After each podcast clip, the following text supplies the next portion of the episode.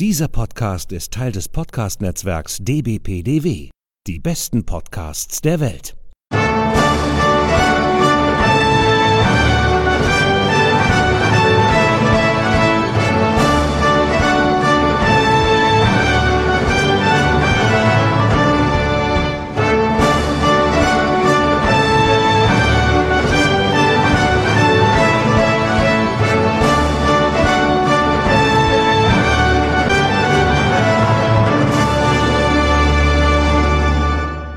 Hallo und herzlich willkommen. Hier ist wieder der ESC Green Room, der Podcast zum Eurovision Song Contest.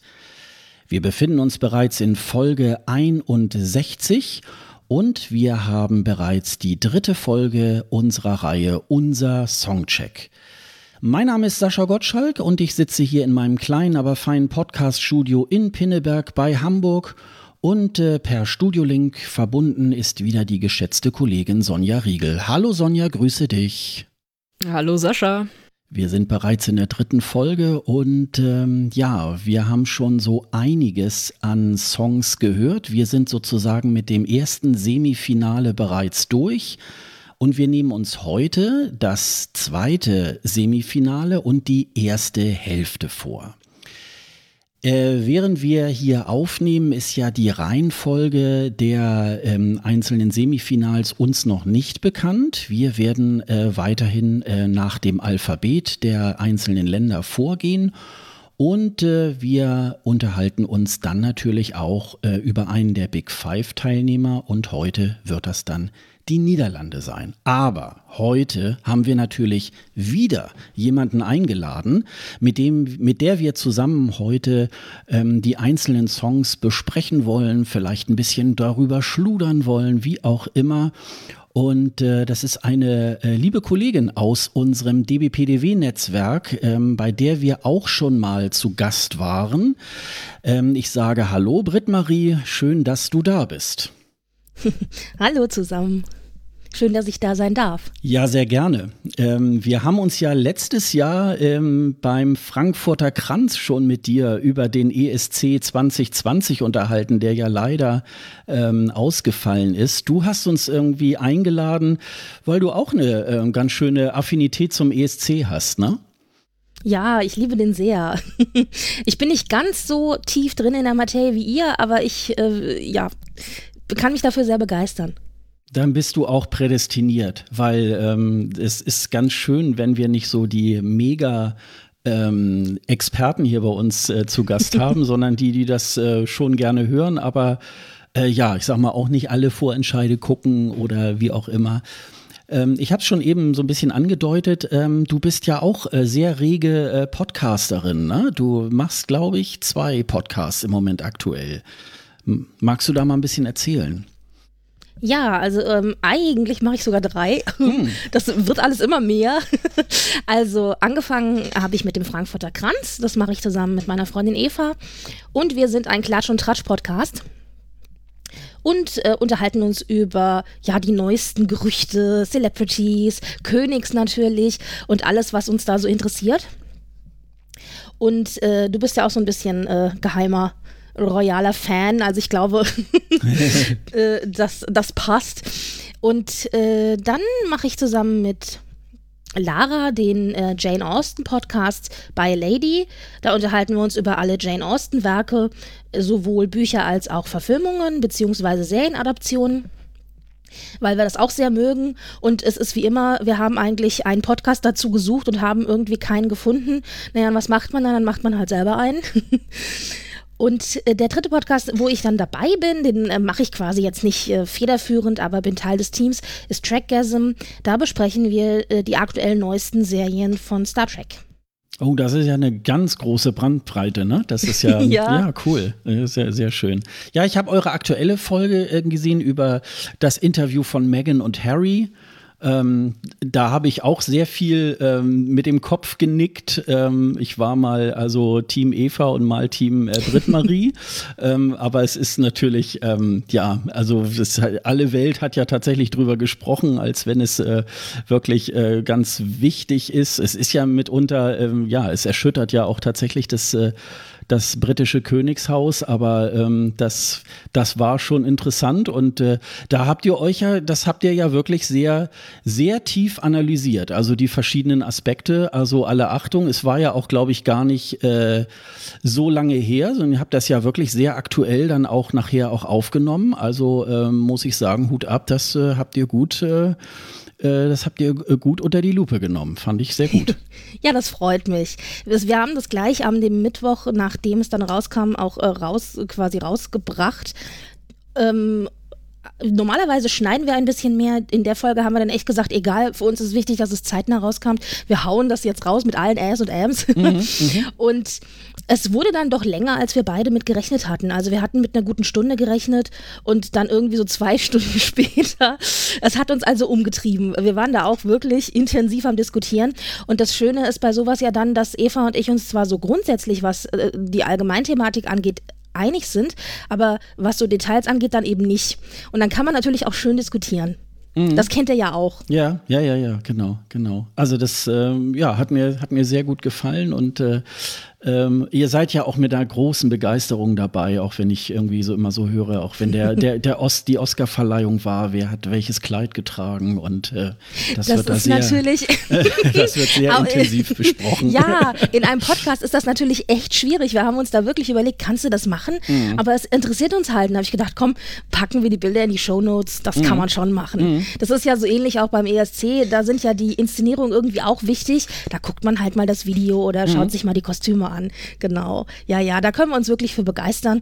Und gerade aktuell ist es auch was, natürlich haben wir ab und zu das eine oder andere wirklich ernste Thema auch dabei, aber es ist doch im Grunde dafür gedacht, die Leute auch ein bisschen abzulenken. Das soll einfach eine Stunde oder Dreiviertelstunde Unterhaltung sein, bisschen was Leichtes und das kann man, glaube ich, schön runterhören und dann, ja, geht man zu den ernsteren Themen wieder zurück. Nur für den ESC kannst du Eva, glaube ich, nicht begeistern, ne? Habe ich das richtig im Kopf? ja, naja, also sie hat ja schon zweimal mit mir den ESC zumindest besprochen. Aber nur so als kleinen Teil dann der Sendung, während ich natürlich gerne immer ein Haupt, also eine Hauptfolge draus machen wollte. Deswegen habe ich mich gefreut, als ihr damals gesagt habt, ja klar, kommen wir vorbei und reden mit dir drüber. Und ja, also irgendwie, ich weiß nicht, ESC ist nicht so ihrs. Auf der anderen Seite, mal fair ist fair. Sie begeistert sich sehr für den Wiener Opernball. Mhm. Das ist nicht so meins. Ja. Also da kommen wir irgendwie nicht zusammen. Aber ESC gibt es ja Gott sei Dank dann noch euch und da kann man ja dann auch so diskutieren.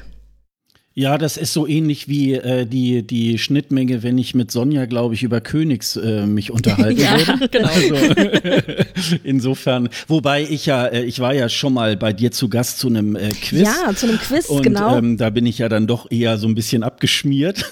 Naja, also ich habe dann auch hinterher gedacht, oh Gott, hast das vielleicht doch viel zu schwer gemacht. Aber ich finde, du bist eigentlich ganz gut rausgekommen. Also ja. so ein Drittel war doch richtig. Ja, ich bin das so, ja, aber wenn so die zweite Reihe irgendwie aus der Verwandtschaft von norwegischen Königen König, dann ähm, ja, dann. Ja, das war vielleicht dann doch ein bisschen schwer. Nein, aber es ist ja vollkommen, ist ja, ist ja auch vollkommen in Ordnung. Also in, insofern, äh, ich, es hat mir super viel Spaß gemacht und äh, ja, ich bin so, ich, ich, wie gesagt, ich, ich gucke mir so auf Phoenix und so weiter dann so diese Königsreportagen irgendwie halt auch so an und so weiter und, und äh, das, äh, da, da kenne ich schon so auch die einschlägigen Geschichten und so weiter und äh, wenn ich jetzt auch zum Beispiel da dieses Interview mit Meghan und Harry da irgendwie so sehe, dann, äh, dann erinnert mich das auch tatsächlich so ein bisschen jetzt diese Parallelen an den Edward und der ähm, Wallace Simpson, ähm, dass ich da manchmal so denke, na, wenn das nicht auch mal irgendwie so in diese Richtung so schief geht irgendwie, also da, da kann man ja dann schon so ein bisschen Parallelen ziehen. Und das, ähm, ja, und dann interessiert einen das äh, natürlich irgendwie auch ganz, ganz doll. Mhm. Was hast du denn so, ähm, äh, was sind denn so deine, deine Parallelen, deine Erinnerungen äh, zum ESC? Also ähm, äh, hast du bestimmte Präferenzen, was, was irgendwie so Länder angeht, was da so Musik angeht? Ähm, ähm, was hast du da so, so für, für Schnittmengen zum ESC? Ja, ESC war bei uns daheim immer ein kleines Happening.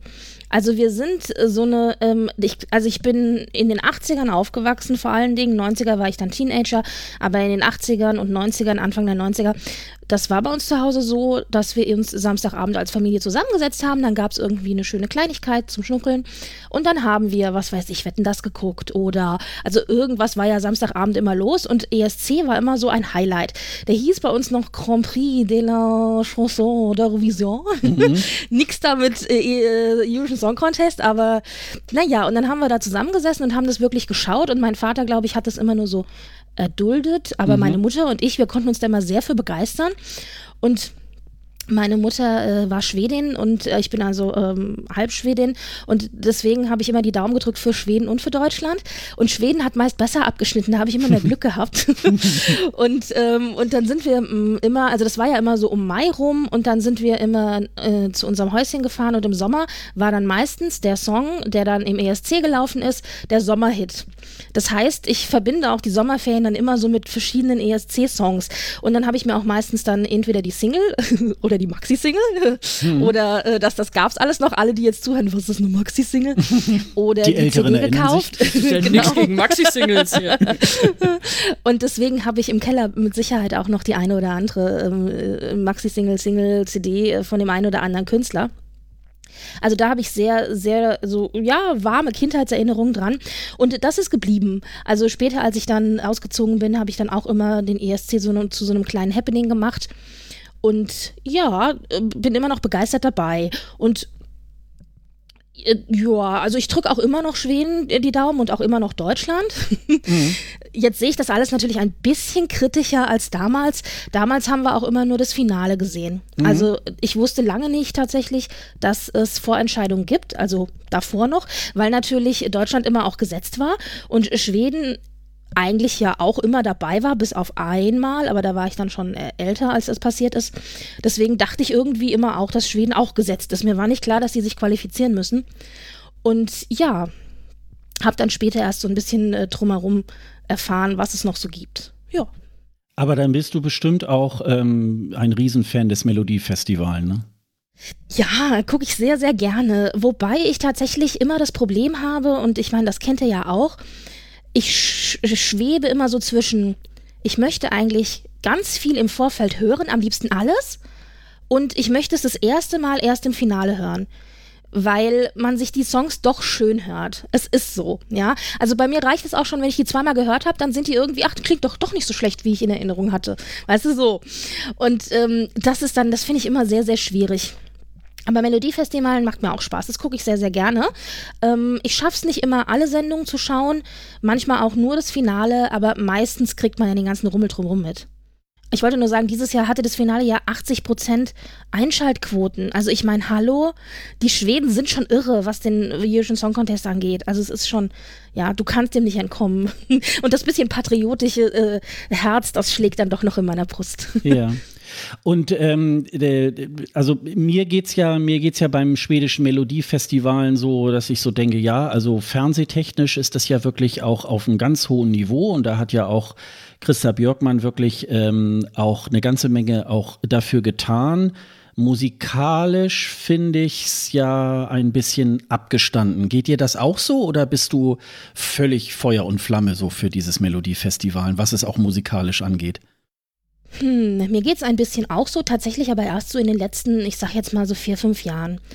Das Problem ist, äh, ich sage jetzt mal ganz böse, es gibt so einen ESC-Standardsong. Ja, also so ein, so ein klassisches 0815 Poplied, legen wir noch ein bisschen Beat drunter und äh, keine Ahnung, bisschen Windmaschine, bisschen Glitter und dann hast du da deinen äh, klassischen ESC-Song. Äh, und den gibt es halt öfter auch mal im Melodiefestival. Und meistens ist es dann noch in Kombination mit irgendeinem gut aussehenden jungen Kerl, der, keine Ahnung, Idol gewonnen hat oder Talang oder The Voice oder X-Factor oder was auch immer. Weißt du, so, so, so mhm. diese Typen, mhm. also du, ihr wisst, was ich meine. So, es klingt jetzt echt böse, es tut mir so leid. aber und dann, äh, dann wird es schwierig.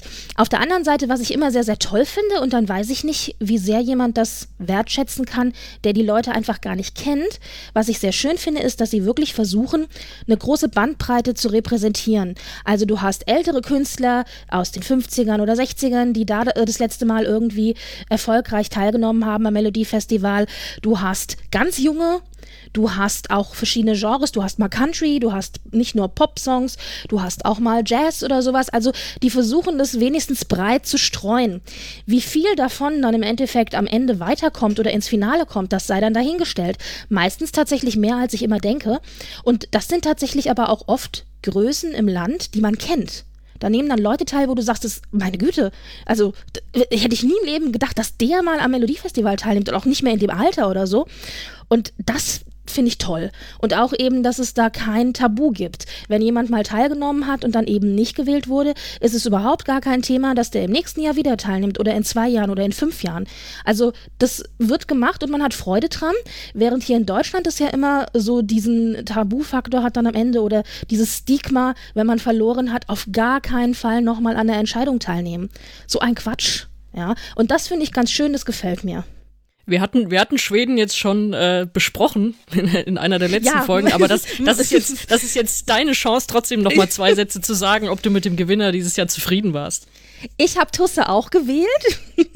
Ja. ähm, also ja, ich, ich war sehr zufrieden. Ich habe damit gerechnet, dass er gewinnt. Ähm, ich habe eine Schwäche für melodiöse Songs. Also wenn da ein guter Hook drin ist oder eine gute Melodie, dann bin ich normalerweise dabei. Und bei dem Song war es tatsächlich so, ich habe den das erste Mal gehört und dann kamen dann die anderen Lieder und der ist, ich habe den noch, also ich habe die Melodieschleife vom Refrain, die hatte ich im Kopf, die war da. Und äh, wenn das bei mir der Fall ist, dann ist es meistens ein Song, der, der weiter, wo ich weiß, wenn es mir so geht, dann geht es anderen auch so. Ja, stimmlich ist er nicht der Beste. Das muss man sagen. Also der hat jetzt nicht die Mords-Songstimme. Aber ich finde, sie passt gut zum Lied. Und mir gefällt das Lied.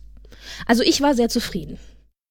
Ja, das ist doch gut, super. Das ist dann. Ähm, oh, jetzt bin ich aber gespannt, was ihr gesagt habt, wenn ja, ihr jetzt total verrissen habt. Ja, bei uns war es so ein bisschen so 50-50 äh, irgendwie. Wir haben hm. das aber schon gesehen, dass das äh, tatsächlich auch, ähm, er hat ja mit sehr weitem Abstand ja auch gewonnen. Und ähm, das ist halt so. Mir geht es halt, wie gesagt, und, und dieses Jahr war es für mich sehr extrem, äh, dass ich so dachte, äh, boah, das Melodiefestivalen ist aber auch jetzt wirklich schon so, die, ja, müssen, ja. die müssten sich ein bisschen weiterentwickeln. Ich weiß aber auch, und das ist ja so dieser Blick, den man dann eher so von draußen hat, aus Deutschland irgendwie. Es ist natürlich auch eine eigenständige Fernsehsendung, die über mehrere äh, Runden irgendwie halt geht. Und da wird halt so ein bisschen auch der schwedische Musikgeschmack in dem Sinne ja auch abgebildet. So, und da kann man dann jetzt nicht auch so als, als Deutscher dann so da drauf gucken, äh, finde ich ja irgendwie gar nicht mehr so gut. Also ähm, die, dieses äh, TV-Happening, was ja also von der Einschaltquote ja auch schon fast an so ein, an so ein Länderspiel irgendwie vom, beim Fußball ja. irgendwie rangeht, irgendwie ist es natürlich äh, tatsächlich beneidenswert, auch äh, mit welcher Manpower da auch sozusagen jedes Jahr dieses Projekt ESC auch äh, vorangetrieben wird. Da kann man sich, da können ja manche Länder äh, sind ja da wirklich neidisch da drauf.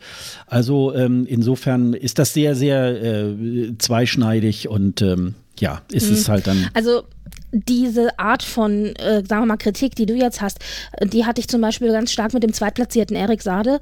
Das war ja der Zweitplatzierte, der recht weit, überraschend recht weit hinter dem Erstplatzierten dann noch lag. Und das war so der Typ Song und der Typ Artist, wo ich sage, ja, genau sowas ist mir halt dann doch zu 0815. Also nichts gegen Erik Sade, der hat ja auch schon mal teilgenommen. Auch da fand ich es damals, hm. Aber das ist so, weißt du, so ein 0815 Pop-Song, dann lege ich da irgendwie ein Beat drunter, dann erzählt er mir noch was von, oh, das ist mein Herzensprojekt, das mag sein Herzensprojekt sein. Ich tue dem Jungen jetzt bestimmt auch Unrecht, aber dann sitze ich da und denke mir, ja, und so ein Herzensprojekt in dieser Form haben wir in 36 anderen Ländern auch. Ja, also da ist nicht, da fehlt mir so ein bisschen so das Alleinstellungsmerkmal. Ähm, Tusse, ja, ist auch ein äh, Popsong, also ist ein klassischer Popsong, da, das ist so anders nicht. Aber wie gesagt, mir hat es ganz, mir, ich fand die Melodie für mich persönlich eingängig und natürlich hat er auch jetzt auch eine Geschichte, ja, also nach Schweden gekommen, aus dem Kriegsgebiet geflohen, ähm, äh, Underdog, aufgewachsen in Schweden, dann ist er auch noch schwarz. Also das sind alles so Dinge auch, also auch optisch einfach nicht schwedisch, sagen wir jetzt mal ganz böse. Das spielt aber, denke ich, auch eine Rolle, dass man auch so ein bisschen Repräsentanz hat und Diversität. Das sind ja alles auch so Dinge, wo man sagt, ach guck mal, ähm, ich hatte eine Headline gelesen, nachdem er gewonnen hatte, äh, in einer sehr bekannten schwedischen Tageszeitung, der man jetzt nicht irgendwie ähm, nachsagen kann, dass sie rechts stünde oder sonst irgendwas. Also recht liberal und die meinte, das ist jetzt der dritte Act äh, von, von offensichtlich Schwarzen, den Schweden im ESC äh, zum Finale schickt. Und dann dachte ich, ach ja, jetzt wo du es sagst, ist mir vorher nicht so aufgefallen. Aber stimmt. Und ähm, das ist offensichtlich doch irgendwie ungewöhnlich für viele, die von außen drauf gucken. Ich weiß es jetzt nicht, aber ich, also das sind so Dinge auch. Es, äh, also der hat so eine schöne, sagen wir mal, böse, schöne Underdog-Story, die lässt sich halt auch gut verkaufen. Ja, und dann gewinnt er das Ding auch noch und dann wird er geschickt und repräsentiert ganz Schweden. Also das ist natürlich schon das, schön. Das, ist, das passt irgendwie mit einem ganzen Rest zusammen, ganz unabhängig von der Musik.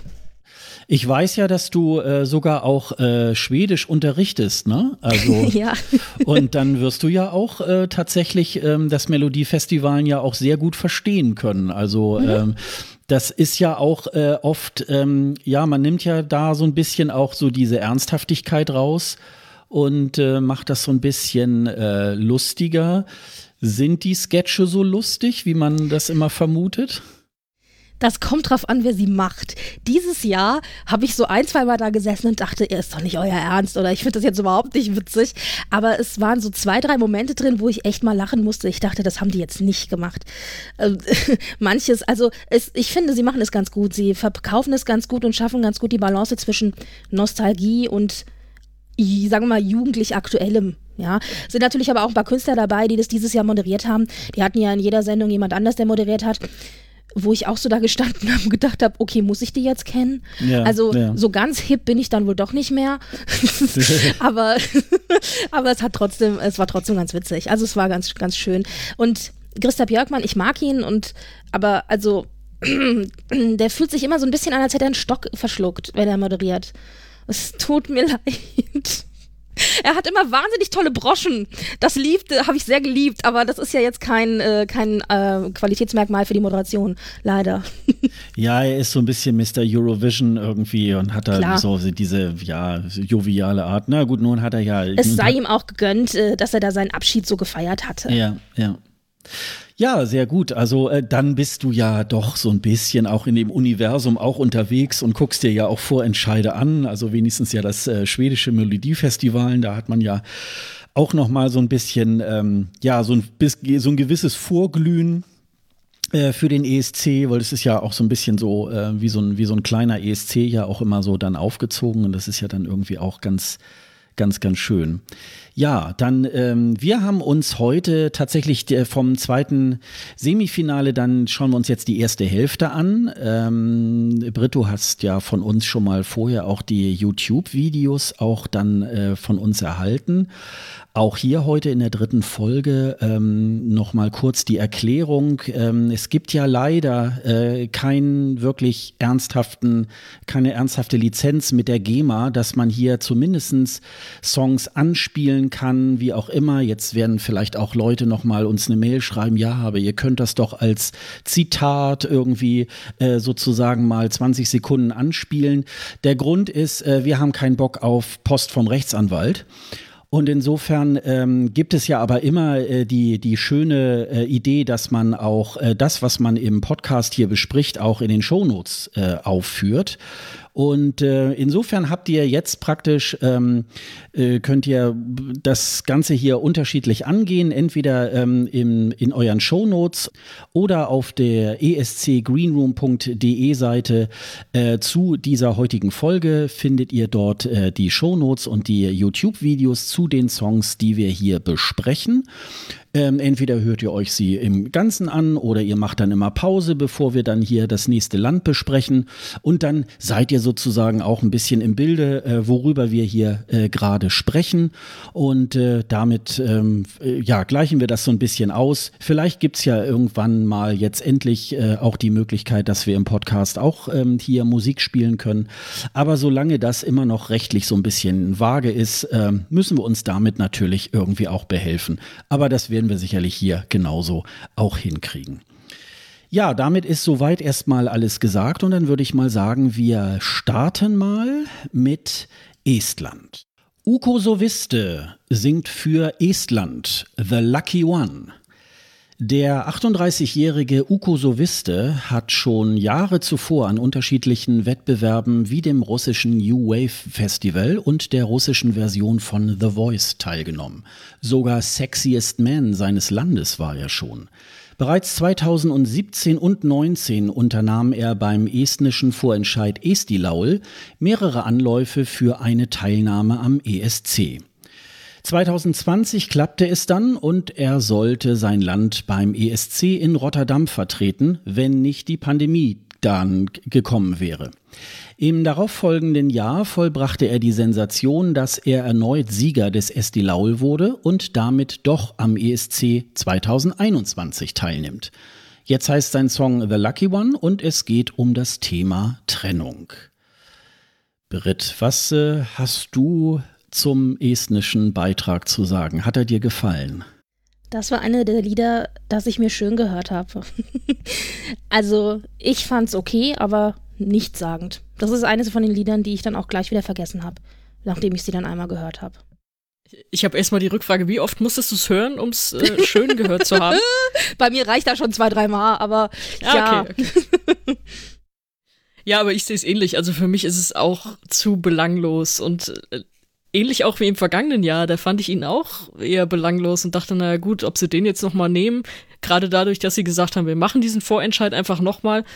Der war jetzt nicht überragend, der Vorentscheid, wir haben ihn hier ja auch schon besprochen, aber meine Güte, es war Juri Pozmann dabei und der hat es nicht geschafft, gegen Uku Sowiste zu gewinnen. Das ärgert mich immer noch. Aber ähm, ja, es, ich glaube, es wird schwierig mit dem Finale für Estland. Also ob die durchs Halbfinale kommen, sehe ich noch nicht so richtig. Es ist so ein Song, der versucht so überdramatisch zu sein, auch mit so einem leichten Zittern in der Stimme, sofort Dramatik, aber irgendwie erreicht mich das nicht. Was ich aber auf die Plusseite setze und auch komplett unironisch, es ist schön, dass er jetzt seinen Auftritt bekommt. Also, dass er einfach diese Chance nochmal hat und sich auch erarbeitet hat, in diesem Sinne ja, jetzt auf dieser großen Bühne wirklich zu stehen. Das freut mich tatsächlich. Ja, aber das war es auch schon. Ja, ich finde ja, ähm, erstmal ist es ja, äh, ja, er, er, ist ja ein, ein schöner Mann. ich bin und, so froh, dass du das gesagt hast. Ich wollte dazu auch noch was sagen. Und, und äh, ja, sag du.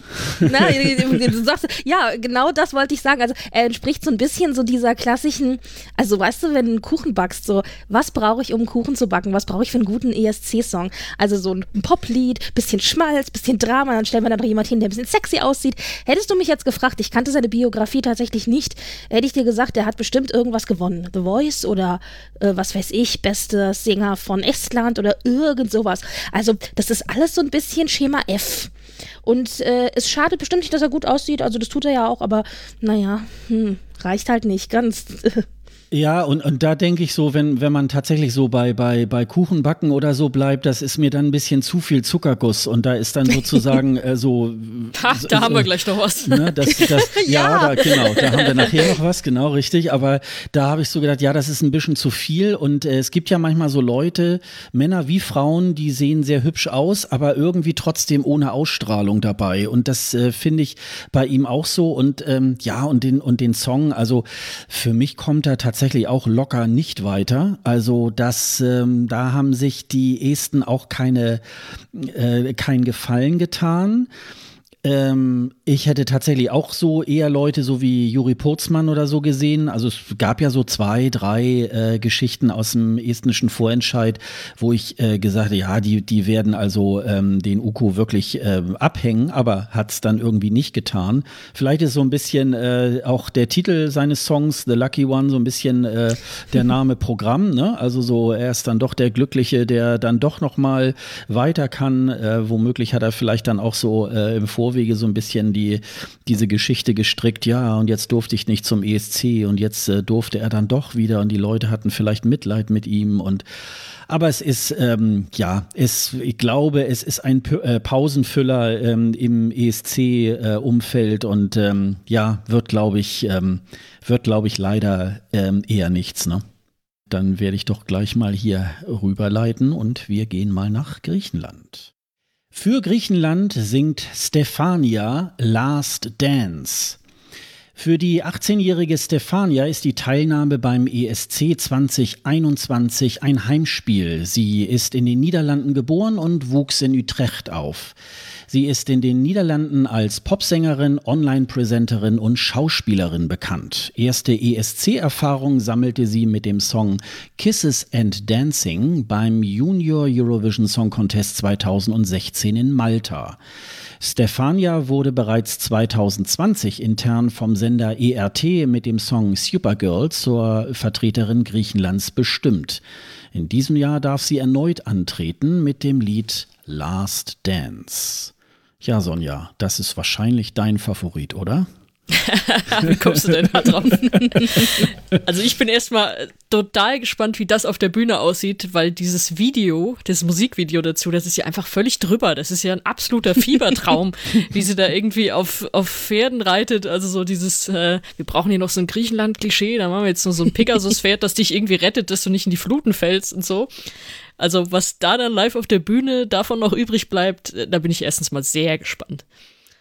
Dann der Song, ich finde ihn zumindest ein bisschen spannender und ein bisschen ja, eingängiger auch als Supergirl. Supergirl hatte auch diesen, diese ganz schreckliche Sisters-Schreibweise mit diesem Ausrufezeichen als I und so. Das ist, ah, nee, also da hat sie sich, glaube ich, zumindest ein bisschen verbessert. Auch wenn dann hinten raus äh, gibt mir der Song nicht mehr so viel. Also ich finde, der fängt eigentlich ganz gut an, aber dann leiert er eher so aus. Und was ich ihr auch nicht abnehme, ist so dieses rebellische und ich tanze jetzt hier dem Weltende entgegen und äh, bin aber hier die coole und so. So wirkt sie einfach als Person auf mich nicht. Das ist so ein Gegensatz, von dem ich nicht weiß, ob sie das schaffen, den auf der Bühne aufzulösen, weil sie das eigentlich als Person nicht hergibt. Denke ich. Denkt ihr das auch? Ich habe mir ja Notizen gemacht, während ich dann so guckte und hörte. Und meine allererste Notiz zu diesem Song war bla, also das ist so, so, ja, also so, hm, mal wieder so ein klassischer Popsong. Es sind so, ein, es gibt ein paar positive Dinge, also zum Beispiel fand ich zum, ich fand, sobald er zum Refrain kommt, hat er ha, hat er so ein bisschen was. Also ist okay. Also es ist jetzt nicht so, ich finde ihn jetzt nicht so nichtssagend wie den estländischen Song, aber ich frage mich zum einen, ob sie das live stemmen kann, weil das ist, glaube ich, nicht einfach zu singen teilweise. Da sind sehr viele äh, Passagen drin, wo ich dachte, oh, da musste schon singen können. Also Potenzial für viele falsche Töne ist gegeben. Da bin ich gespannt, nicht nur die Inszenierung, sondern auch der Gesang an sich. Und dann fand ich, und vielleicht ging das nur mir so, ich fand, es dauerte ewig, bis der zum Refrain kam. Der hat ganz schön lange, äh, also einfach diese, diese lange Verse gehabt, bis der dann endlich mal so losging. Das hat mir zu lang gedauert. Also ich dachte so, ja, und jetzt, wann geht's denn jetzt mal los? So mit, mit dem eigentlichen, mit der eigentlichen Melodie. Also, ja, ist okay. Ich gönn's ihr, wenn sie weiterkommt. Ich glaube aber nicht dran. Ja, also äh, wenn man so ein bisschen in diesen, in diesen einschlägigen Rankings so guckt, ist sie schon sehr weit vorne. Also ähm, ich glaube, sie deckt da tatsächlich auch so ein bisschen so eine, so eine, so eine sehr junge äh, Hörerschaft äh, ab. Und ähm, das Schöne ist ja an diesen vielen Wiedergängern äh, des ESC, die ja letztes Jahr hätten antreten sollten und jetzt auch, man kann die ja so tatsächlich mal so ein bisschen auch ein Jahr lang irgendwie auch so ähm, äh, auch verfolgen, äh, so auf äh, Twitter und also ich stehe jetzt nicht bei ihr vor der Tür, sondern das ist eher so in den sozialen Medien. und ähm, also äh, für ihr junges Alter hat sie, glaube ich, schon sehr viele äh, Dinge gemacht und ist, glaube ich, auch schon sehr professionell. Also selbst, ähm, das ist ja jetzt auch schon fünf Jahre her, dieser Auftritt bei beim Junior ESC, da ist sie zwar mit in einer Gruppe aufgetreten, aber selbst da ähm, singt sie ja schon irgendwie sehr gut. Und wie gesagt, sie ist ja auch schon bei, bei verschiedenen ähm, bei verschiedenen Dingen irgendwie aufgetreten und so weiter. Ich glaube, das ist schon ganz gut. Äh, mir mich spricht der Song in dem Sinne auch jetzt nicht so an. Es ist äh, auch so, so ein Popsong. Beim, beim ähm, Video habe ich ganz am Anfang, man sieht sie ja irgendwie so allein durch die Straßen gehen. Es ist irgendwie Nacht. Wahrscheinlich kam sie irgendwie jetzt gerade von einer Party. Da hatte ich im ersten Moment, als ich das Video gesehen habe, so gedacht, oh, wird sie jetzt überfallen? Also ist das jetzt so ein typisches Ding, so wie sich Frauen nachts irgendwie halt fürchten müssen, weil jetzt irgendjemand aus dem Gebüsch kommt oder keine Ahnung. Also ich habe ja manchmal so, so Bilder, es ging mir ja so ähnlich beim französischen äh, ähm, Beitrag auch so. Mhm. Äh, aber der, das Video ist natürlich äh, jetzt auch überhaupt nicht kriegsentscheidend. Ähm, Also äh, wenn ich jetzt selber entscheiden würde, ich, ich würde sie jetzt tatsächlich so ganz knapp im, im äh, ersten Semifin äh, im, im Finale dann auch sehen. Ähm, aber ähm, ja, sie, sie scheint gut anzukommen in der ESC-Bubble und ähm, wollen wir mal gucken, ob es nur ein äh, Fan-Favorite ist oder ob sie das wirklich äh, sehr weit nach vorne schafft. Ne? Also wenn Griechenland dazu keine halbnackten Männer auf die Bühne stellt, dann stellt Griechenland nie wieder halbnackte Männer auf die Bühne. Ganz bestimmt. Na, also äh, ja. Da rufen wir mal beim, äh, beim Und ein griechischen Pferd. Sender Das an. wäre das Highlight. Ja. Ja, das Pferd dann Männer eher so Pferd. LED, genau, so auf der LED-Wand noch ganz komisch und so. Ja, da wird so viel stehen und fallen mit der Performance, deswegen finde Ja. ich dieses, Ja. äh, also bei ihr ist es jetzt wirklich schwer, daraus was abzuleiten, dass sie jetzt in, äh, in diesen Apps und Votings und so relativ weit vorne ist. Weil das hatten wir auch, glaube ich, schon ein paar Mal mit Griechenland, dass man dachte, der Song, ach ja, der Song an sich ähm, gibt schon was her und dann enttäuschte der doch auf der Bühne. Ja, Mhm. zum Beispiel 2019 die Katharina Duss, die eigentlich irgendwie ein ganz äh, ja stylisches Video machte und äh, eigentlich auch so durch eine ganz besondere Stimme aufgefallen ist. So, oh, live war das aber. Hm. Also sie haben so ein bisschen versucht, das Video dann auch auf die Bühne zu stellen. Ähm, aber so vom Gesanglichen her, ähm, das war dann auch eher schwierig. Also ähm, ja, das äh, kann so oder so rum aus, ausfallen. Wir werden mal schauen. Ne? Das wird, wird spannend werden. Aber jetzt kommen wir tatsächlich äh, zu einem äh, großen Favorite äh, des ESC 2020, auch 21, und wir gehen nach Island. Daddy für Island, 10 Years. Womöglich hätte es Island endlich geschafft, den Eurovision Song Contest im Jahre 2020 mit Daddy zu gewinnen. Im vergangenen Jahr wurde das Lied Think About Things geradezu gehypt, auch international. Da war es nicht gerade hinderlich, dass der Netflix-Film über den ESC von Will Ferrell auch in Island spielte. Doch leider kam Corona dazwischen. Zunächst sah es danach aus, dass Daddy äh, nicht noch einmal antreten wird, doch vor einigen Monaten kam dann die erlösende Nachricht, dass er mit 10 Years einen erneuten Versuch beim ESC startet. Die Isländer verzichteten sogar auf ihren beliebten Vorentscheid Söngvar Kepnin und bestimmten Daddy und seinen Song gleich intern. Ja, der große Favorit, ähm, Feuerfrei. Was sagt ihr zu der neuen Version von Daddy? Rückfrage, nennst du ihn immer noch großer Favorit? Nee. Nee. nee. Dann, ja, ich dann glaube, sag das, doch mal äh, warum. Ich, da sind wir uns einig, oder? Ja, ja, gut, dann, dann, äh, also äh, ich sag mal so, er gehörte ja letztes Jahr auch nicht unbedingt zu meinen Favoriten, aber ich wusste, dass der sehr weit vorne ähm, halt mitspielt.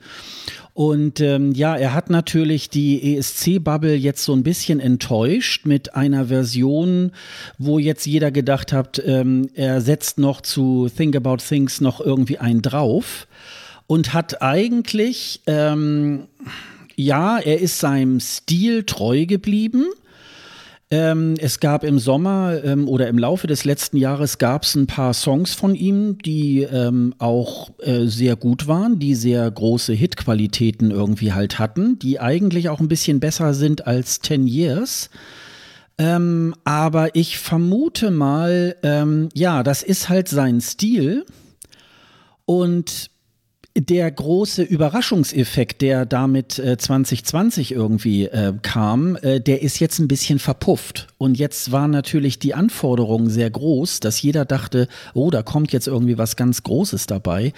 Ich glaube, der wird locker im Finale sein und äh, ich könnte mir auch vorstellen, ähm, dass der sich auch irgendwo in den Top Ten äh, tatsächlich äh, tummelt, weil man natürlich andererseits muss man sagen, ja gut, ähm, nicht jeder ist ja so in dieser ESC-Bubble und kann den Vergleich äh, treffen so zum letzten Jahr und ja, der ist besser, der ist schlechter ähm, und das wird sicherlich auch mitspielen, aber wir werden, glaube ich, nicht ein Reykjavik 2022 erleben. Was meint ihr?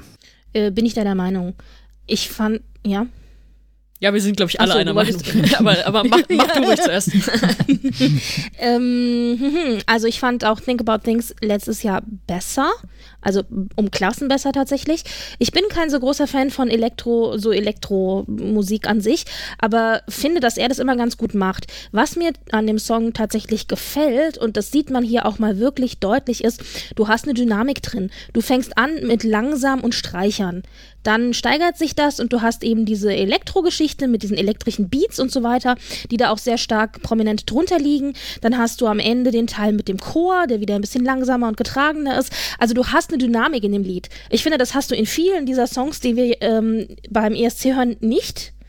Das muss ich ihm wirklich hoch anrechnen. Das gefällt mir ganz gut der ganze Auftritt, natürlich, die sind schon, ich meine, die machen ein Programm auch daraus, irgendwie so ein bisschen weird zu sein. Also die sind schon alle ein bisschen seltsam. Und ich meine, da gehören auch diese Pullover dazu, die natürlich so ein bisschen ikonisch mittlerweile geworden sind mit ihren eigenen Köppen da immer drauf. Dieses Jahr hatten die so komische Uniformen mit so Knöpfen an der Seite, wo ich auch so dachte, äh, ich weiß nicht. Naja, und dann haben die ja diese äh, komische Choreografie. Ich habe mir dann extra nochmal das alles angeguckt. Ich weiß nicht, habt ihr bestimmt auch gesehen, mhm. wo er dann so die Hände so, so und die Beine so und egal. Auf jeden Fall, das sieht so ein bisschen aus, also wenn ich nicht wüsste, dass die den ESC lieben, dann würde ich mich da total verarscht vorkommen. Also man hat so ein bisschen das Gefühl, die veräppeln den ESC.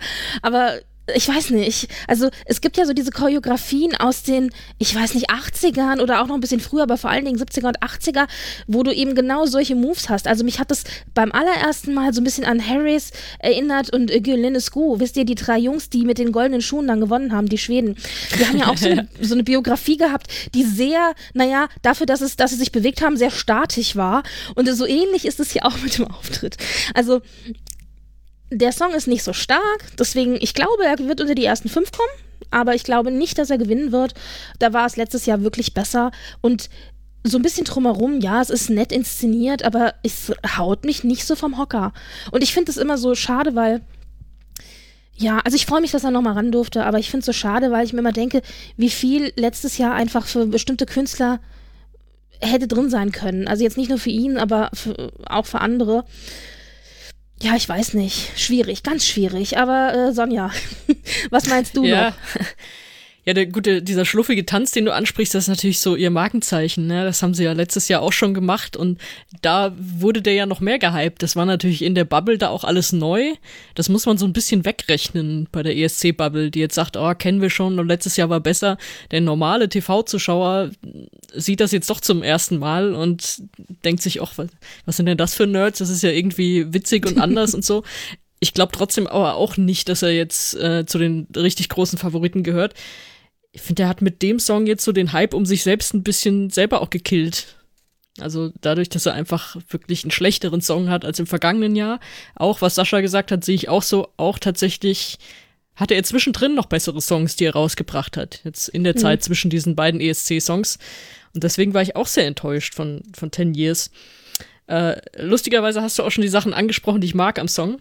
Nämlich äh, die Streicher am Anfang, die finde ich tatsächlich sehr schön, eine sehr schöne Hinführung.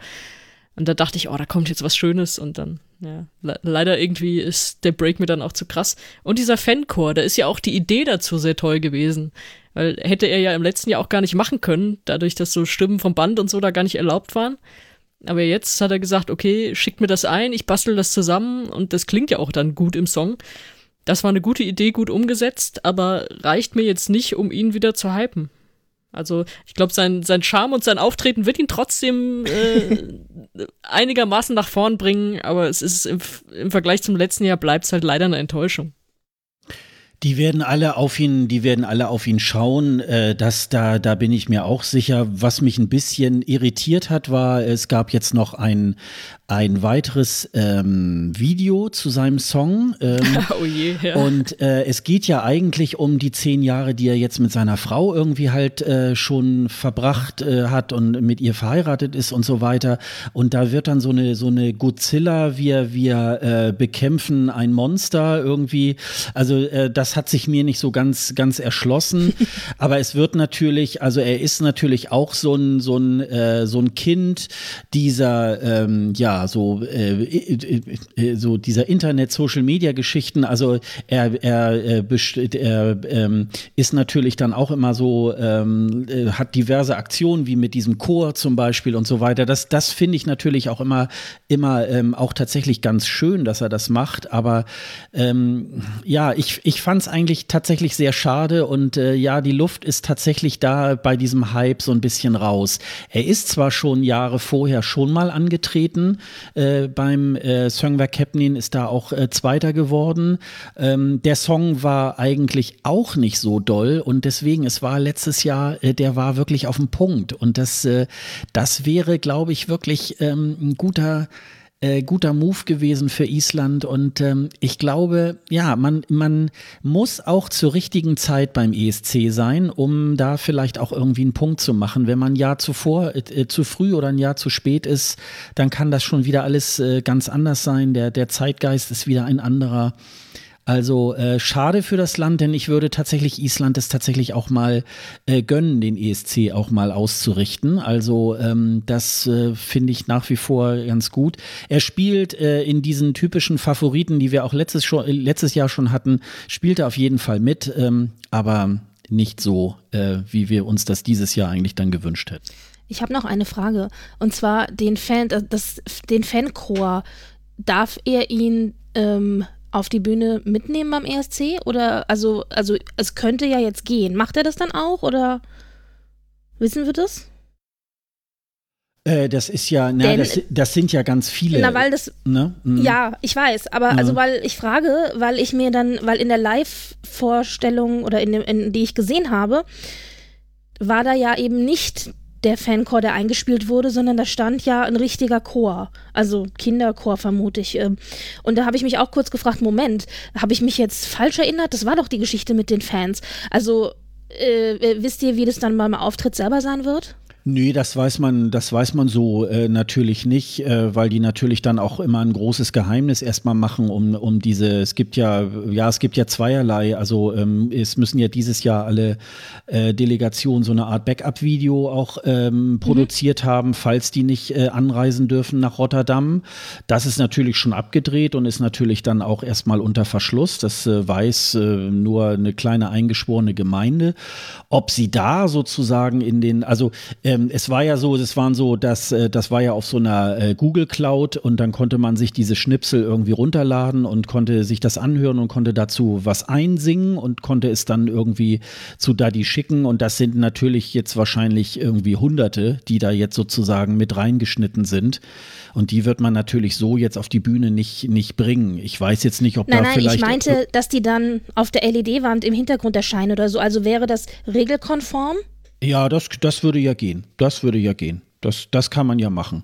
Aber ähm, es waren jetzt in dem Sinne keine Videos aufgenommen worden. Ob sie das jetzt dann praktisch so äh, nochmal nachträglich machen, dass man da so an der LED-Wand so äh, 50 Leute nochmal irgendwie sieht, die da so mitsingen, das mag natürlich auch, ähm, auch sein. Aber ich glaube eher, dass äh, es eher so in der Anmutung so wie die eben halt in diesen grünen Uniformen angezogen sind oder so, dass das so vielleicht diese C64-Optik dann vielleicht äh, weiterhin irgendwie so ist. Das ist jetzt natürlich jetzt so gerüchteweise und Spekulationen, aber ähm, das weiß man natürlich jetzt noch nicht so. Wir gehen nach Moldau. Natalia Gordienko singt Sugar.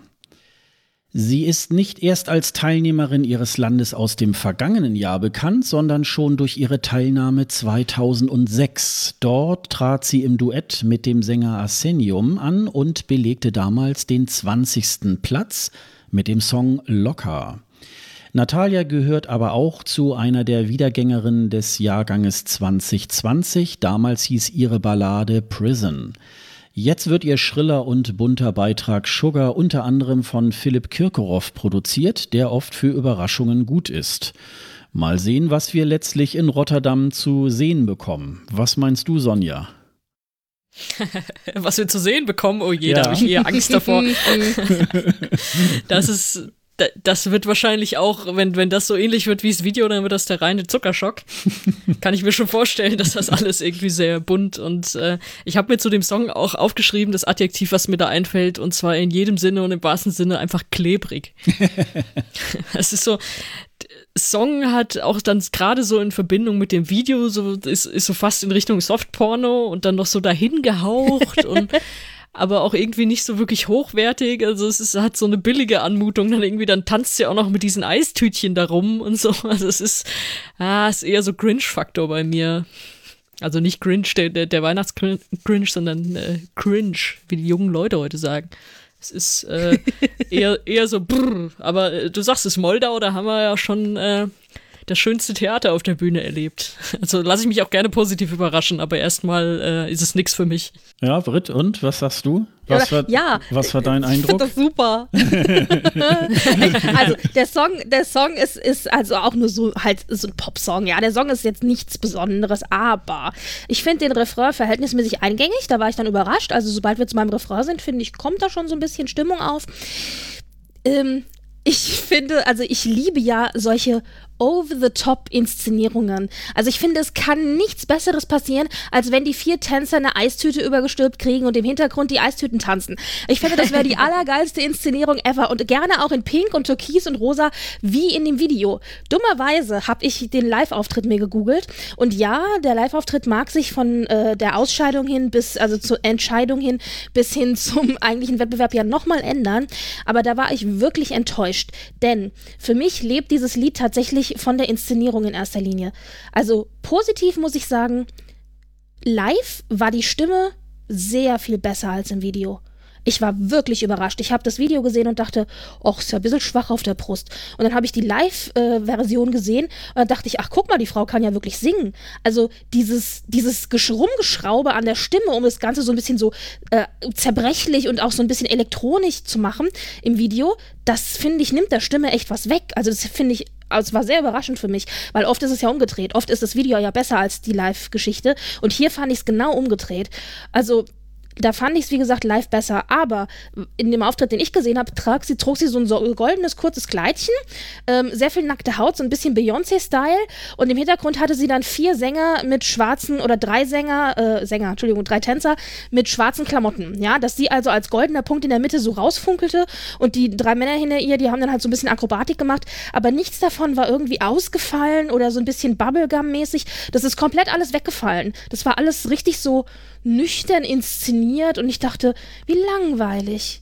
Das, also dieser Song, der braucht dieses Verrückte, dieses Bubblegummige, dieses Trashige, von mir aus auch ganz viel Windmaschine. Also das wünsche ich mir. Und ich glaube, wenn sie das so machen würde, dann würde das echt reinhauen. Ich glaube, da hätten viele Spaß dran. Und die Inszenierung jetzt von, ähm, wie heißt der? Helft mir nochmal kurz. Philipp, Kir Philipp Kirkorov. Kir Kirkorov, genau. Der macht ja, also der ist ja aber auch nicht dafür bekannt, dass er so viel, also dass er das so ein bisschen auf die Spaßebene zieht. Der hat ja oft so diese ganz dramatischen Dinge, so wie diese Treppe, diese Wand, oder? Das ist ja doch gewesen mit der Wand, wo, die, wo diese Stufen rauskamen und man dir diese Stufen hochgeklettert sind. Oder das Wasserbassin, das ist ja doch gewesen, oder? Mhm. Habe ich auch richtig mhm. in Erinnerung. Ja, ja, genau. Ja. Der hat ja immer so dieses auch sehr dramatische, aber alles immer sehr, sehr nüchtern und ernst ja. Und hier brauchst du so ein bisschen Spaß, bisschen Fun, bisschen, ja, Bubblegum halt. Also ich wünsche mir, dass sie es so machen. Ich glaube es aber ehrlich gesagt nicht, nachdem ich den Live-Auftritt gesehen habe.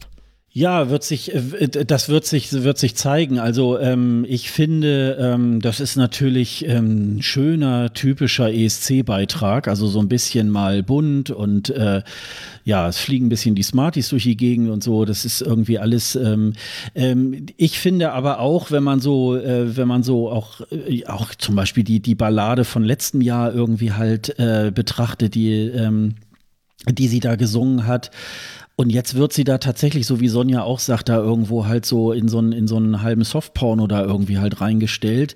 Ich habe so ein bisschen das Gefühl, dass das ist, das ist gar nicht sie. Also es ist so ein bisschen so, so Kirkorov sagt jetzt, so Kleine, ich bringe dich hier ganz groß raus irgendwie halt und äh, dann ziehst du mal hochhackige Schuhe an irgendwie und, und, und tanzt da ein bisschen, äh, bisschen rum. Also es ist irgendwie, irgendwie habe ich da ein ganz äh, schlechtes Gefühl dabei, wenn ich sie da irgendwo im Video irgendwie dabei sehe. Also das, äh, das ist irgendwie ganz komisch. Wenn ich nur den Song höre, ähm, da ist es dann tatsächlich so, nach ein paar Mal hören hat man sich den tatsächlich tatsächlich auch schön gehört. Also ähm, das ist schon, da, da, da passiert was, das, äh, das ist eine schöne Abtempo-Nummer und ähm, ich könnte mir tatsächlich auch vorstellen, dass das auch ins Finale kommt, ähm, abhängig davon, wie das dann, äh, ob das äh, in welcher Form auch immer, wie das auf die Bühne kommt und wie das irgendwie produziert wird. Aber Kirkorov lässt sich ja gerne auch ähm, was Schönes einfallen. Also ähm, da kann man, glaube ich, gespannt sein. Der hat ja schon des Öfteren mal aus schwachen Songs wirklich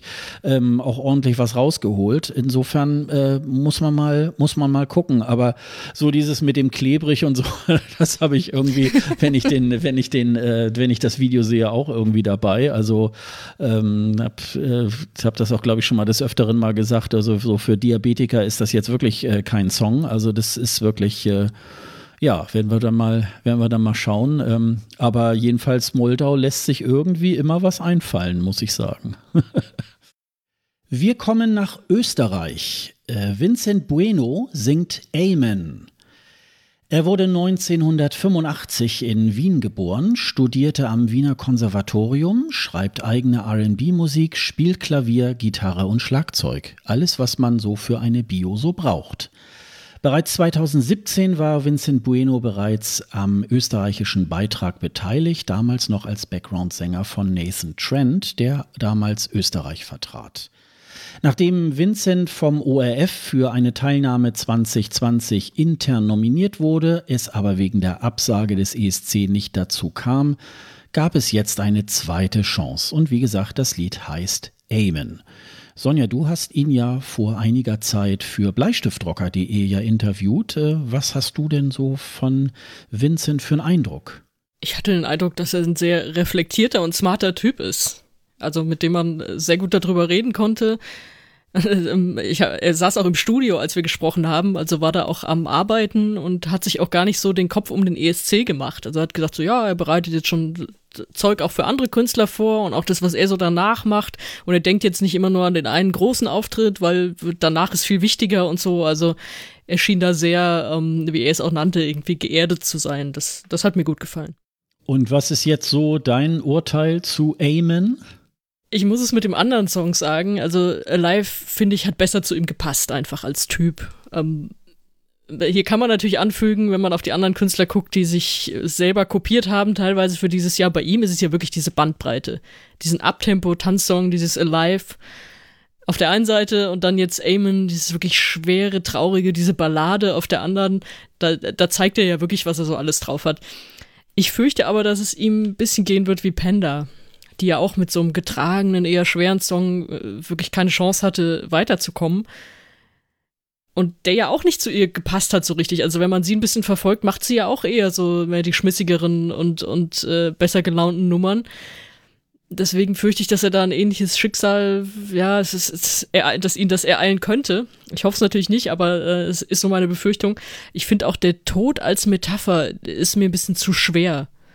Also der, der Song an sich, ich finde den äh, eigentlich okay, aber nicht okay für den ESC. Dafür ist es mir dann doch das wird alle runterziehen. Und ich habe ihn auch darauf angesprochen, hat er gesagt, nein, es ist eigentlich, natürlich passt sowas auch zum ESC, klar, das sehe ich ja dann auch so, aber dass er den positiv verstanden haben will, also dass man sagt, okay, Amen, dann ist es jetzt mal gut und äh, dann hat sich's halt erledigt und jetzt geht's weiter.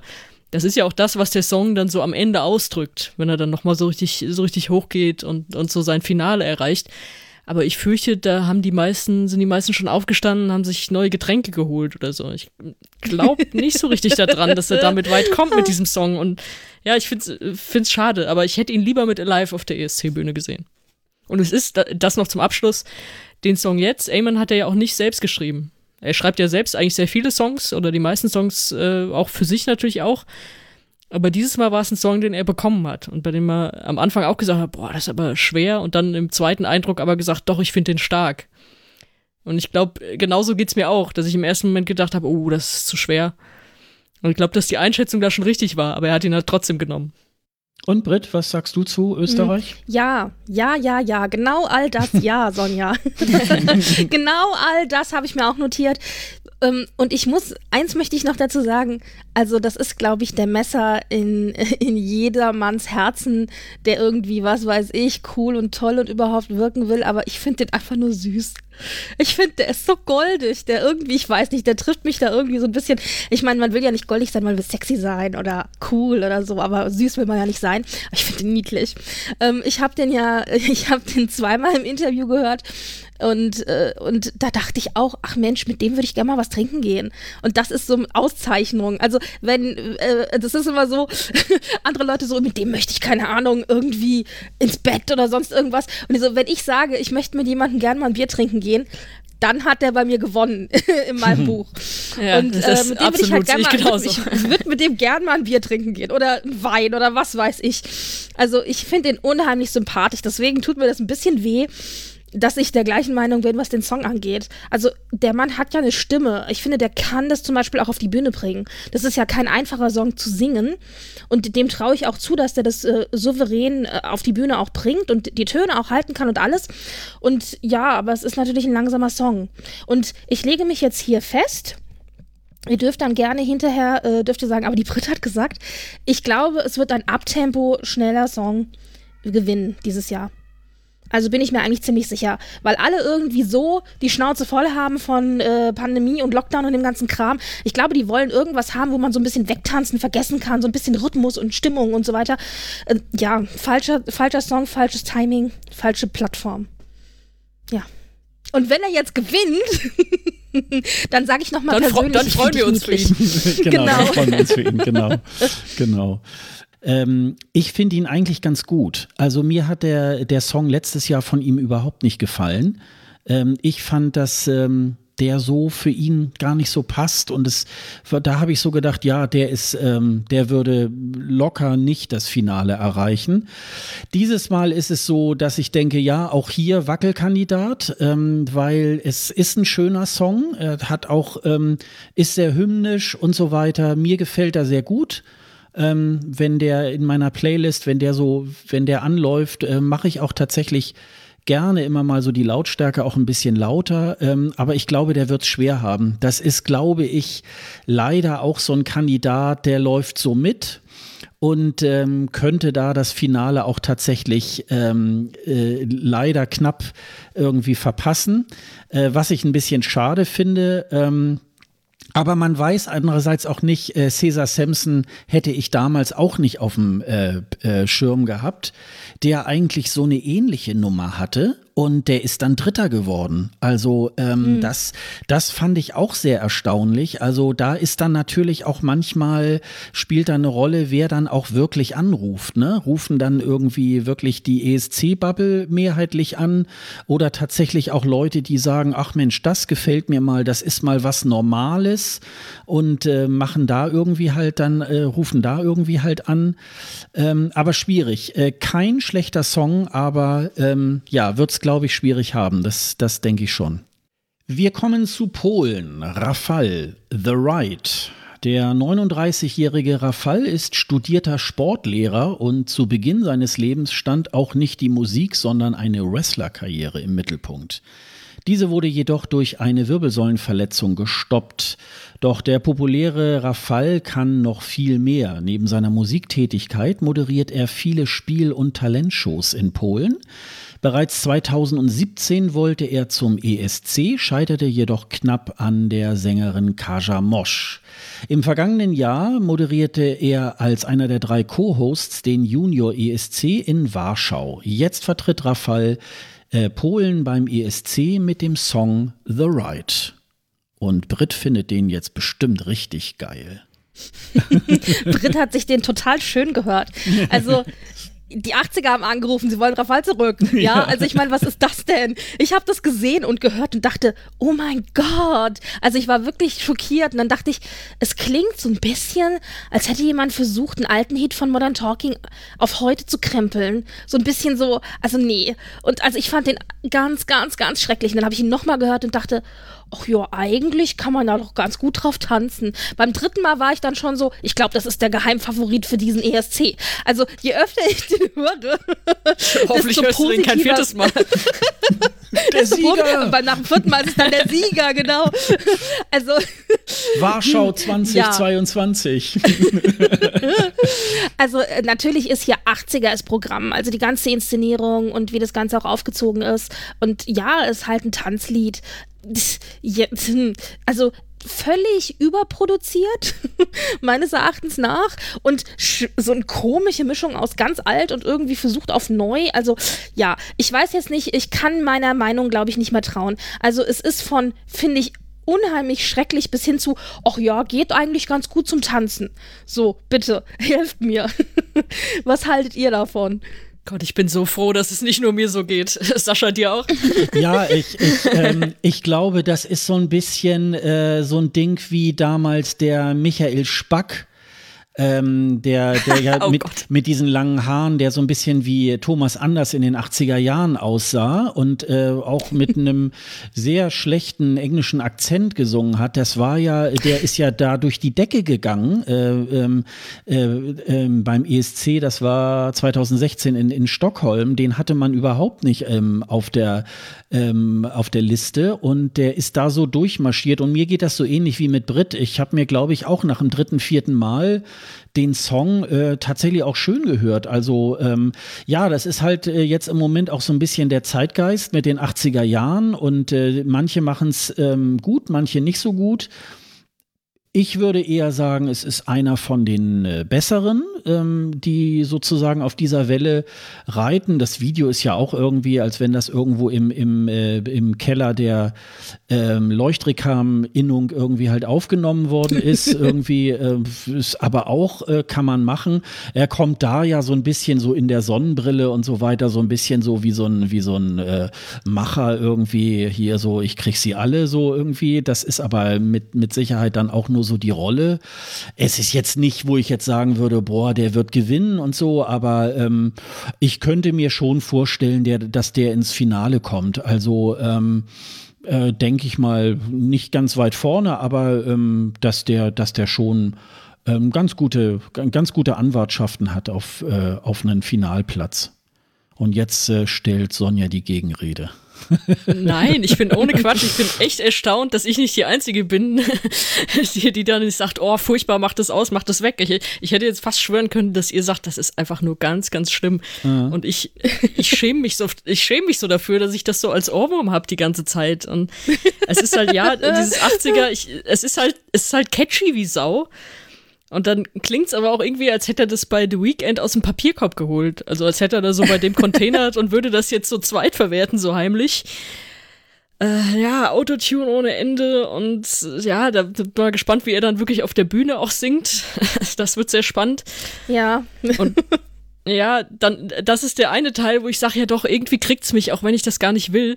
Dann kommt aber der andere Teil. Äh, das Video gerade kurz schon angesprochen. Ich finde, im Video kommt er unfassbar unsympathisch rüber. Ja. Mit dieser oh, Sonnenbrille. Total. Ganz, ganz schlimm. Diesen, oh. Ja, mit diesen Anzug-Johnnies, die so um ihn rumtanzen. Das wirkt irgendwie so, als wie, ja, das ist jetzt nicht der geilste Typ von uns allen, aber der hat halt die meisten Insta-Follower, deswegen sind wir hier mit ihm. Und so, so tanzen die da um ihn rum.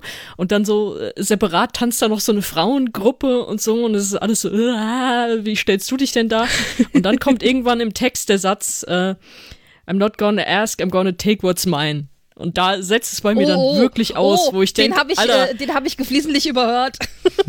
ich denk, Junge, das geht nicht. Also so ein Satz, und man merkt ihm ja auch in diesem Video an, das ist ja jetzt alles nicht auf irgendeine Art ironisch gebrochen. Das ist ja schon so, hier, ich bin der Macker mhm. und ich komme jetzt und ich hole mir jetzt hier die Leute. Und das ist, da setzt es dann bei mir auch wirklich aus. Da denke ich, okay, wenn wir jetzt hier über The Ride sprechen, das ist genau der Typ, vor dem immer alle gewarnt haben, als sie gesagt haben, nicht bei fremden Leuten ins Auto steigen. ja. Und also das meine ich jetzt mhm. leider wirklich auch so. Da ist jetzt gar nicht so viel Witz dabei, sondern es ist einfach, es hat so einen richtig unangenehmen Vibe, der größtenteils durchs Video kommt, aber dann eben auch durch diese, diesen Text, in dem er sich halt als der geilste an sich darstellt. Und dann kommt ja noch der andere Punkt, den wir jetzt noch nicht angesprochen hatten. Polen hatte im letzten Jahr einen Vorentscheid. Polen hatte eine Gewinnerin mit Alicia, mit, mit diesem eigentlich ganz schönen Song Empires. Und sie haben sie nicht wieder genommen. Und wir wussten auch lange überhaupt nichts aus Polen. Was machen die? Die haben sich lange nicht Gut, geäußert. Dann kommen wir jetzt, und dann kamen sie mit hier. Wir haben übrigens ihn intern nominiert. Und das ist hier äh, der große Star in unserem Land und der macht das jetzt. Und das hat dann auch wieder so einen komischen Beigeschmack, auch wenn man natürlich über die Hintergründe jetzt nicht viel weiß, weil sie, wie gesagt, nicht so viel dazu gesagt haben. Aber das macht es dann auch eher wieder ein bisschen zwielichtig, so die ganze Geschichte. Aber, und das ist mein letzter Satz, dadurch, dass er als Wrestler ja scheinbar viel Erfahrung hat, wird er wahrscheinlich auch eine gute Show machen können. Hoffe ich jetzt einfach mal. Ja, davon ist auszugehen. Aber das mit der, mit der Vorgängerin, das, äh, das äh, fand ich auch tatsächlich sehr schade, weil die hatte natürlich auch eine gute Stimme. Und ähm, warum man der da nicht die, die Chance gibt, gut, es äh, gab ja auch andere Beispiele, wo ähm, Teilnehmerinnen und Teilnehmer aus dem letzten Jahr dann nicht mehr gesetzt wurden. Ähm, Polen hat das, hat sich da auch für jemand Neues entschieden. Das, ähm, das habe ich auch nicht so ganz ähm, nachvollzogen. Aber ja, wird, wird, ich glaube, Polen wird spannend. Also ich glaube, ähm, das, das kann man, glaube ich, äh, tatsächlich so stehen lassen und ähm, mal gucken, wie das, äh, wie das äh, ausgeht für das Land. Wir kommen zu San Marino, Zenit mit Adrenalina. Sie ist gebürtige Italienerin und ist im ESC-Land keine Unbekannte. Bereits beim ESC in Düsseldorf 2011 trat sie für San Marino mit dem Titel Stand By an, erreichte das Finale jedoch nicht. Im Corona-Jahr 2020 sollte dann der zweite Anlauf gelingen, doch wegen der Absage des ESC kam es natürlich nicht dazu. Jetzt ist äh, Senate und San Marino ein geradezu großer Coup mit dem Song Adrenalina gelungen. Denn ihr ESC-Song 2021 performt sie mit Flowrider, jedenfalls in der Studioversion. Ob Flowrider auch auf der ESC-Bühne steht, wird sich zeigen. Eingeladen ist er auf jeden Fall. Ja, Sonja, sicherlich einer deiner Favoriten. Ja, ist so. Also ja. ich liebe den ja. Song total und ich finde auch, es ist einfach die größte Verbesserung im Vergleich zu 2020, was die bereits nominierten Künstler, Künstlerinnen betrifft. Also, du hast es schon gesagt, wir hatten sie schon mal beim ESC, da ist sie im Halbfinale ausgeschieden. Dann im letzten Jahr, ja, lief das so mit, haben wir auch gesagt, ja, hätte wahrscheinlich auch Schwierigkeiten gehabt, ins Finale zu kommen, war jetzt keine Katastrophe, aber war auch nicht toll. Und dann kommen die auf einmal mit so einem Song um die Ecke. Also das, das hat mich ganz schön umgehauen da und es hat für mich auch den Jahrgang endlich dann angezündet in dem Moment. Man nach so ein paar Enttäuschungen, auch so diverse Vorentscheide, die wir schon besprochen hatten oder diverse Songs, die rauskamen und dachte, ah, wann kommt denn jetzt mal irgendwie was Spannendes? Und dann so, ja, heute wird der Song von San Marino vorgestellt und dann war der auf einmal so ein Knaller. Also damit hatte ich auch nicht gerechnet. Und deswegen äh, hat es so diesen, diese wirklich positive Überraschung. Und die ist für mich einfach immer noch da.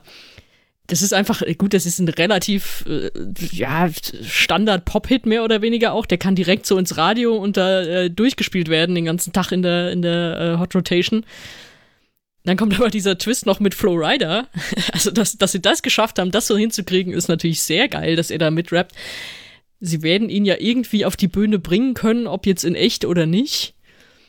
Äh, ist halt geil, diese Spannung aufrechterhalten zu können. Kommt er jetzt? Kommt er jetzt nicht? Wer weiß, vielleicht haben sie ja schon längst mit ihm ausgemacht, er kommt nicht, aber sie halten das noch so ein bisschen am Köcheln. Das kann man ja auch machen. Äh, sehr witzig fand ich aber, es äh, ging ja neulich mal so ein Video rum von Flowrider, wie er darüber redet, über diese Kooperation. Also da klang es auch wirklich nach Schwein gehabt. Also ja, die, also, ja ihre Leute haben halt meinen Leuten äh, diesen Track geschickt. Ich fand, hatte, fand den cool, hatte gerade Zeit und da habe ich das halt gemacht, so ungefähr.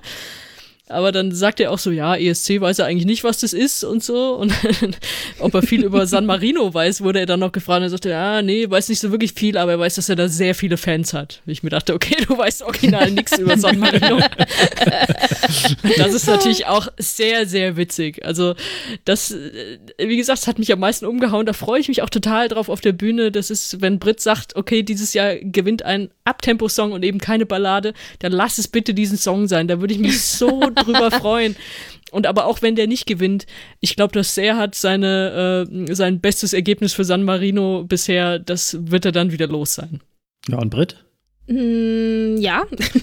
hm, ja, also das ist auch einer der Lieder, wo ich so sage, nimmt mich mehr mit, als ich gedacht hätte. Also ist schon sehr catchy. Wenn man ihn so ein, zwei Mal gehört hat, finde ich, dann ist auch so, ja, dann groovt mhm. man so mit und so, so ein bisschen Ethnopop ist doch ist eigentlich sehr cool. Also das macht mir auch Spaß. Es ist also, ich finde jetzt nicht, dass es so ein wahnsinnig besonderer Song ist, aber der ist ganz gut verpackt, der ist gut produziert. Ich finde ja die Stylings, also das Problem ist, Live-Auftritt haben wir, haben wir keinen gesehen. Also beziehungsweise ich habe keinen gefunden. Ich habe jetzt nur das Video gesehen. Äh, vom Styling her finde ich es find großartig. Ich liebe die ganzen Kleider, die die Frau trägt und, und wie die gestylt ist und die verschiedenen Perücken und so. Ich weiß, das hat mit dem Song nichts zu tun, aber vielleicht ist sie also in der Inszenierung irgendwie so ein bisschen drinne. Das hat mir gut gefallen. Ich, das Einzige, wo ich wirklich einen Knackpunkt sehe bei diesem Lied ist, dass ich nicht weiß, ob sich das stimmlich so auf die Bühne bringen lässt wie im Video da habe ich meine Zweifel, ob sie das schafft, aber äh, ja. Mhm. Mal gucken. Also auf jeden Fall macht er mir Spaß. Ich glaube, wenn der gewinnt, fände ich jetzt nicht so schlimm. Ich glaube, also könnte ich mit leben. ich äh, glaube nicht so wirklich dran, aber äh, Spaß macht er auf jeden Fall. Also er kommt in der ESC-Bubble ja wirklich äh, sehr, sehr gut an. Ähm, ich glaube, also mir, mir ging das eigentlich so. Ähm, ach, wenn ich, selbst wenn ich Freaky vom letzten Jahr von ihr irgendwie dann gehört habe, habe ich sogar, ja, es ist wieder San Marino, ne? Also ja, äh, Serhard war ja so ein bisschen der, der, ähm, der Favorit der Herzen so ein bisschen, aber ähm, San Marino hat aber so tatsächlich so die letzten Jahre auch so mit, mit den Reifsiegel-Ausflügen und so weiter auch so, naja, ne? Also sie sind da immer irgendwie dabei. Ähm, das äh, hat ja auch irgendwie tatsächlich so äh, Gründe, so, so vom Fremdenverkehrsmäßigen irgendwie halt so, um auf San Marino auch ein bisschen auf sich aufmerksam zu machen und so weiter. Und als jetzt dieser Song kam, da hat man so gedacht, wo kommt das denn jetzt her. Ne? Also das sind ja, das sind ja Quantensprünge. Das ist ja wirklich äh, ja so eine Dance-Nummer, ähm, wo du wirklich, also das hörst du im Lied schon, da kannst du wirklich auch eine ganze Menge auf der Bühne machen.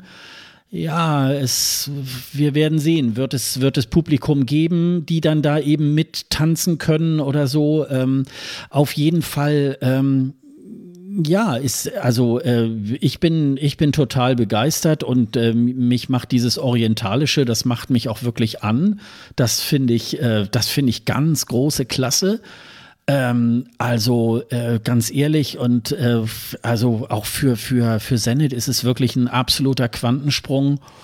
Also ja, werden wir mal sehen. Aber das, das könnte so ein Eleni Fuera-Moment irgendwie werden. Also ähm, das glaube ich, das, das wird schon irgendwie ganz schön. Aber genau so macht man das doch, wenn man über ein Jahr Zeit hat, sich darauf vorzubereiten, was dann da kommt. Wenn man, wenn man weiß, ich trete da jetzt nochmal an und ich kann mich doch irgendwie verbessern. Da ist man halt auch mal so bekloppt und fragt, fragt dann mal bei Flowrider nach, hey, hast du Bock hier was beizutragen? Ich meine, am Ende sagt er entweder gar nichts oder nein, dann hast du es wenigstens versucht gesucht. Dann sagt er, ja, dann hast du da einen Knaller. Also so dieses, das ist so ein bisschen der Spirit, den ich mir bei anderen auch gewünscht hätte, die dann einfach nochmal, wer ist denn die nächste berühmte Frau, über die wir jetzt singen könnten? Ah, Mata Hari. Mhm, genau, genau. Also ja, äh, ja. das finde ich halt geil. Ja, finde ich, äh, das, das, das finde ich auch. Und, und erstaunlich ist ja, dass er ja ebenso mal eben, ich hatte Zeit und aus der Hüfte mal eben sowas komponiert. also das ist natürlich auch schon irgendwie sehr, sehr cool. Und ähm, ja, und das Video ist schon so völlig abgedreht irgendwie da. Aber das ne? Video ist doch mit, komisch, oder? Ja, also abgedreht ist, glaube ich, echt das richtige Wort ja, dafür. Ja, aber äh, gut, das, das, sind, das ist ja so ein bisschen immer so die, die, ähm, die, die Waage, die man da so hält. Also so vom, es kippt jetzt gerade ab oder es ist ist noch so in dem, in, äh, auf dieser Ebene, dass man sagt, ja, es macht aber Spaß. Also das, ähm, und das finde ich, ist bei, bei Adrenalina so tatsächlich so gegeben. Und ähm, das wird gute Laune machen und ähm, Ja, wir gucken mal, ob es nach San Marino geht nächstes Jahr. Mal gucken. Eine Halle werden wir jedenfalls nicht haben. Also, aber ich wollte ähm, gerade sagen, das wäre natürlich echt. Ja, siehst du, dann machen Sie einmal Dach ah, drauf okay, und dann machen ja, das gut. da. Genau. Ja, also, selbst, das war auch nicht so groß. Das hatte auch nur so. Ja, das hatte, hatte jetzt auch nicht an allen Ecken Tribünen, sagen wir es mal so. Aber vielleicht kann man ja ein Dach drüber machen und dann hätte man gleich eine Halle, ne? Dann wäre das irgendwie vielleicht auch irgendwie ganz. Oh. ich bin dabei, ich helfe. Ich ja. bin ja eh schon, mich, mich mögen die da. So. Ja, du bist ja, du bist ja auch Sonderbotschafterin für San Marino beim ESC. Das ist ja auch irgendwie schon ganz schön. beim ESC und beim Fußball. Ah, ja, okay. Ja, ja, ich, hab, gut. Ich, ich, war ja da wirklich mal bei einem Fußballspiel, bei einem Länderspiel, einfach weil ich mal in San Marino sein wollte. Und das war noch lange bevor Serhat äh, da die Herzen dann gewonnen hat mit, mit seinem 19. Platz. Ja, man hat ja immer so ein bisschen bei San Marino auch wirklich das Gefühl, die, die haben da auch irgendwie Bock drauf. Ähm, die Vertreter von der äh, san marinesischen Delegation waren ja im letzten Jahr auch noch äh, intern äh, sehr stark hinterher, das Ding äh, nicht ausfallen zu lassen, sondern irgendwie im September nachzuholen. Dass das äh, keine gute Idee war, das, äh, das wissen wir ja heute. Aber die sind schon auch wirklich immer ähm, hinterher, da auch dabei sein zu wollen und haben das ja auch, haben ja auch schon viele verschiedene äh, Versuche da irgendwie auch gemacht. Und ja, also ähm, insofern, das ist ja immer eine schöne Voraussetzung, wenn ein Land auch wirklich Bock darauf hat, da irgendwie äh, auch was zu stemmen. Und äh, das ist ihnen dieses Jahr auf jeden Fall gelungen. Ja, Stich, Stichwort Fußball, wenn, wenn, wenn ihr ein Video sehen wollt, bei dem euch richtig das Herz aufgeht, dann einfach mal alle Tore San Marino äh, suchen bei, bei YouTube. Die haben noch nicht viel, die sind letzter der Weltrangliste, die haben noch nicht viele Tore geschossen. Immer wenn sie eins schießen, freuen sie sich wie Sau. Und das ist so schön. Okay, das setzen wir dann nochmal in die Shownotes, dann werden wir mal, dann werden wir mal schauen und äh, dann äh, könnt ihr das ja dann nochmal nachschauen äh, in unseren Shownotes. Okay, dann geht's jetzt nach äh, Serbien. Hurricane Loco Loco. Nach dem Sieg beim serbischen Vorentscheid sollte die Gruppe Hurricane 2020 mit Hasta la Vista zum Eurovision Song Contest fahren. Doch natürlich wurde daraus nichts. Jetzt bekamen die drei Sängerinnen Sanja Vukic, Ivana Nikolajic, Xenia Knesevic, die Tochter des äh, montenegrinischen Sängers Knes, der 2015 für Montenegro beim ESC antrat, erneut die Chance, Serbien beim ESC zu vertreten.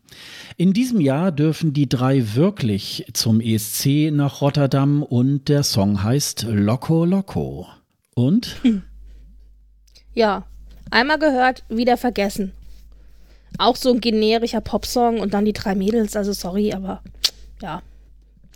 Ähm, einziges Plus für mich, Landessprache ich bin ja immer ein großer Fan, wenn die Dinge in der Landessprache gesungen werden. Also es ist doch die Landessprache, mhm, oder? Ich meine, mhm. Loco Loco ist jetzt, glaube ich, Spanisch, oder? Ja, ja, aber genau, aber sie singen in Landessprache, genau. Ja. Ja, genau. Also das war das einzige Plus, wo ich dachte, das finde ich super. Aber ansonsten ist es so ein, ja, so ein generischer Song mit äh, drei generischen Girls und ja, sorry, aber ja, vielleicht kann man tatsächlich im Vergleich jetzt zu San Marino irgendwie, äh, ja, das ist dann eben äh, auch so ein, so ein Party-Song, aber irgendwas springt da nicht über. Ne? Also das ist so, äh, ja, die, die, die drei kommen ja so auch, äh, auch so ein bisschen so im sexy Outfit rüber. Es war ja auch schon im letzten Jahr irgendwie bei dem, bei dem Song Hasta la Vista so. Aber irgendwie, ähm, ja, also man hat es auch, glaube ich, dann wieder schnell vergessen. Ne? Das ist irgendwie äh, eins von den Songs, wo man dann in fünf Jahren, wenn einem das vorgespielt wird, dann äh, kommt man, glaube ich, auch nicht mehr darauf, dass der mal beim ESC war oder ähm, dass, dass, dass man sich da noch an irgendwas äh, tatsächlich irgendwie erinnern kann. Also ähm, viel fällt mir da tatsächlich auch, im, auch nicht so wahnsinnig ein zu dem, zu dem Beitrag. Es tut mir leid, dass es uns da wieder komplett ähnlich geht. Also es, war, es war eben im Prinzip, als hätte Britt meinen Notizzettel vorgelesen. Ich finde den auch so generisch und nichtssagend und äh, habe mir auch aufgeschrieben, es ist immerhin Landessprache, weil wenn der jetzt auch noch auf Englisch wäre, dann würde der noch generischer klingen. Das, das wäre fast nicht auszuhalten. Deswegen, das habe ich tatsächlich auch noch auf der Habenseite notiert, aber ansonsten weiß ich nicht, was die von mir wollen. Es, es gibt mir nichts. Früher hätte man wahrscheinlich gesagt, ach, das ist eine Girlband und hätte noch das Adjektiv ja, genau, frech dazu genau. genommen. Und boah, nee, also ich kann damit nichts anfangen. Und es ist auch in dem Sinne schon wieder genau das gleiche wie im letzten Jahr. Also das hatte einfach einen ähnlichen Vibe und äh, ja, es ist auch keinerlei Entwicklung in irgendeine Richtung für mich. Ja, die werden es ganz, ganz schwer haben, ne, ins Finale zu kommen. Also, ähm, wenn Weiß ich nicht. Ja, ich also, glaube auch nicht.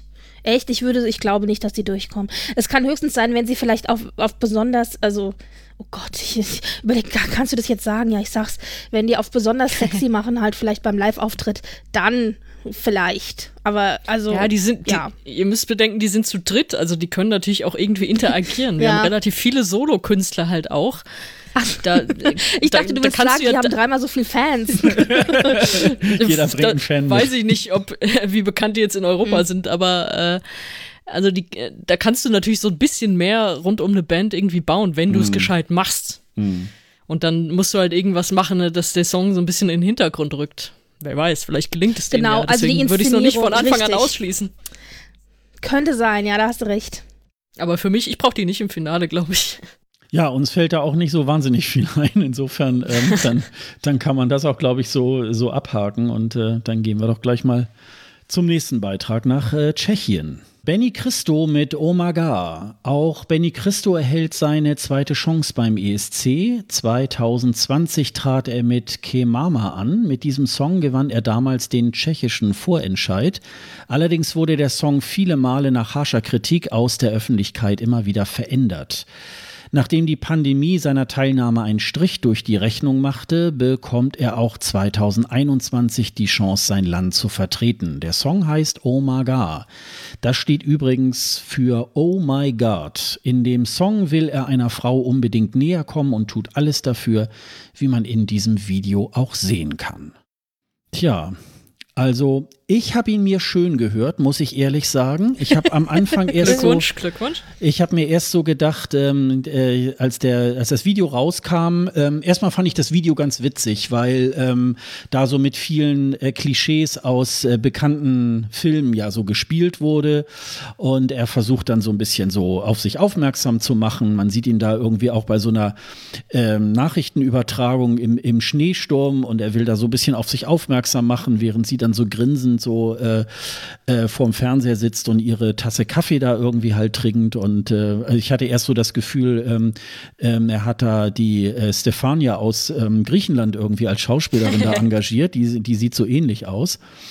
Ähm, ich habe beim ersten Mal hören auch eher so, ja, naja, okay. Also da trägt ja auch wirklich nur das Video so. Ähm, und mich hat's dann erst so nach ein paar Malen erreicht, was natürlich so mh, beim ESC ja auch keine gute Idee ist. Ne? Also das ist halt dann so ein bisschen, wo man denkt, ja, das muss natürlich gleich beim ersten Mal irgendwie zünden. Nun ist dann die Frage, ob er da vielleicht auch äh, tatsächlich so als Person so ein bisschen auch äh, dann auf der Bühne so ein bisschen für sich dann sprechen kann. Ähm, ja, glaube ich, aber auch eher ein bisschen schwierig äh, fürs Finale. Ähm, ich persönlich finde den Song äh, ganz okay, macht gute Laune. Ähm, wird man sehen, wie der sich so im, im Wettbewerb irgendwie halt, ähm, halt so macht, ne?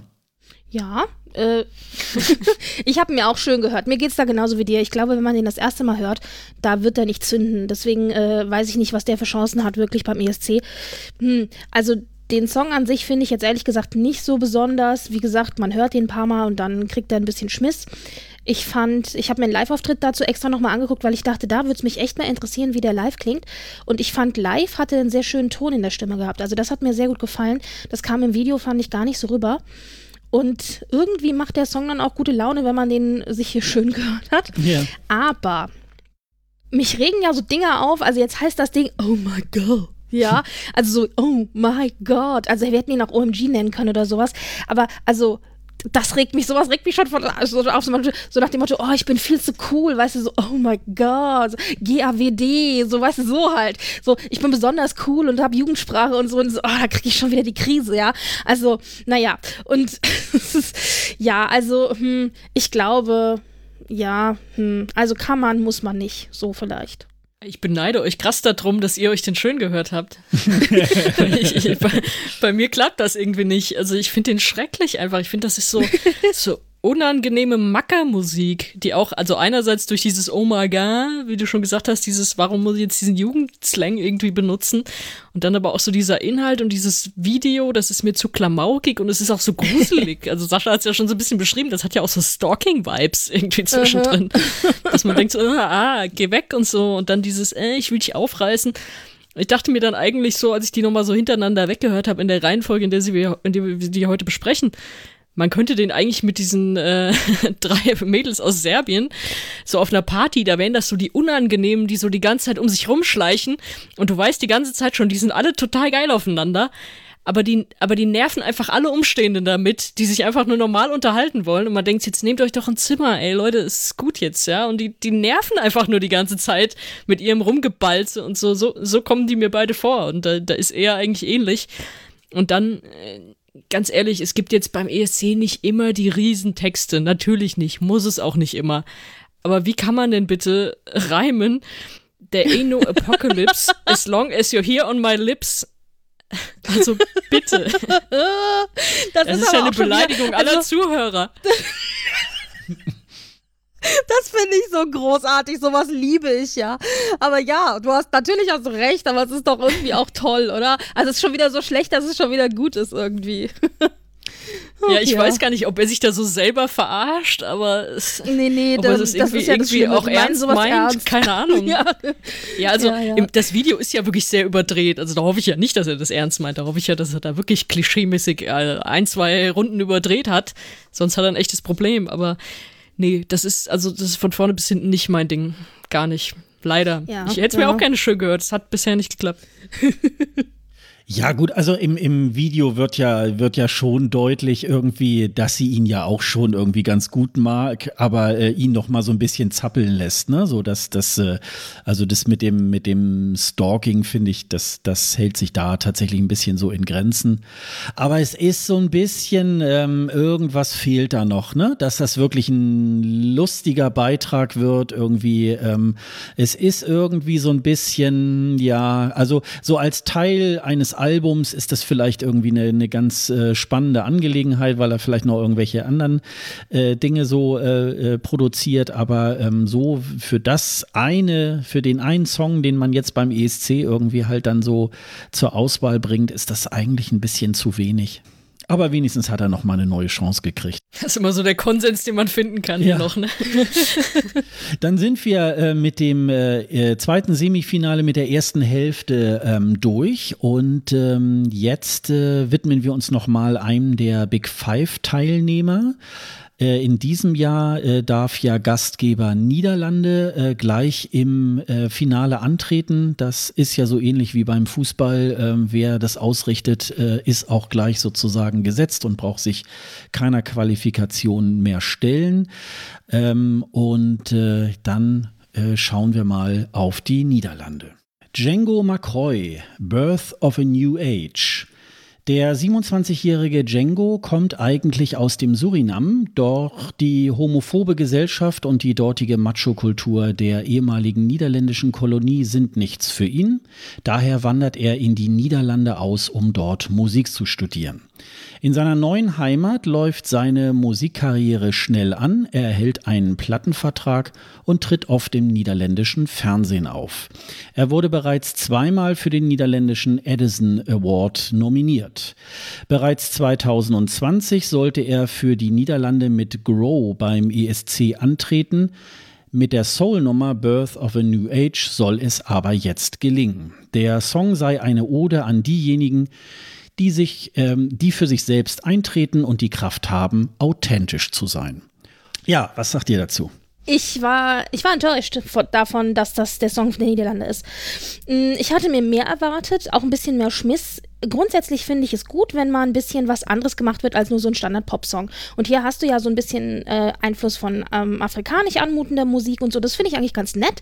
Und äh, auf der Bühne hatte dann auch, ähm, ich habe mir dann, wie gesagt, live das nochmal angeguckt, hatte auch noch ein paar Musiker stehen, so mit Band und Trommeln und so. Das finde ich eigentlich auch ganz äh, gut versucht von der Inszenierung her aber irgendwie, der nimmt mich nicht so mit. Und ich weiß nicht, ob es daran liegt, dass der doch verhältnismäßig langsam einfach ist.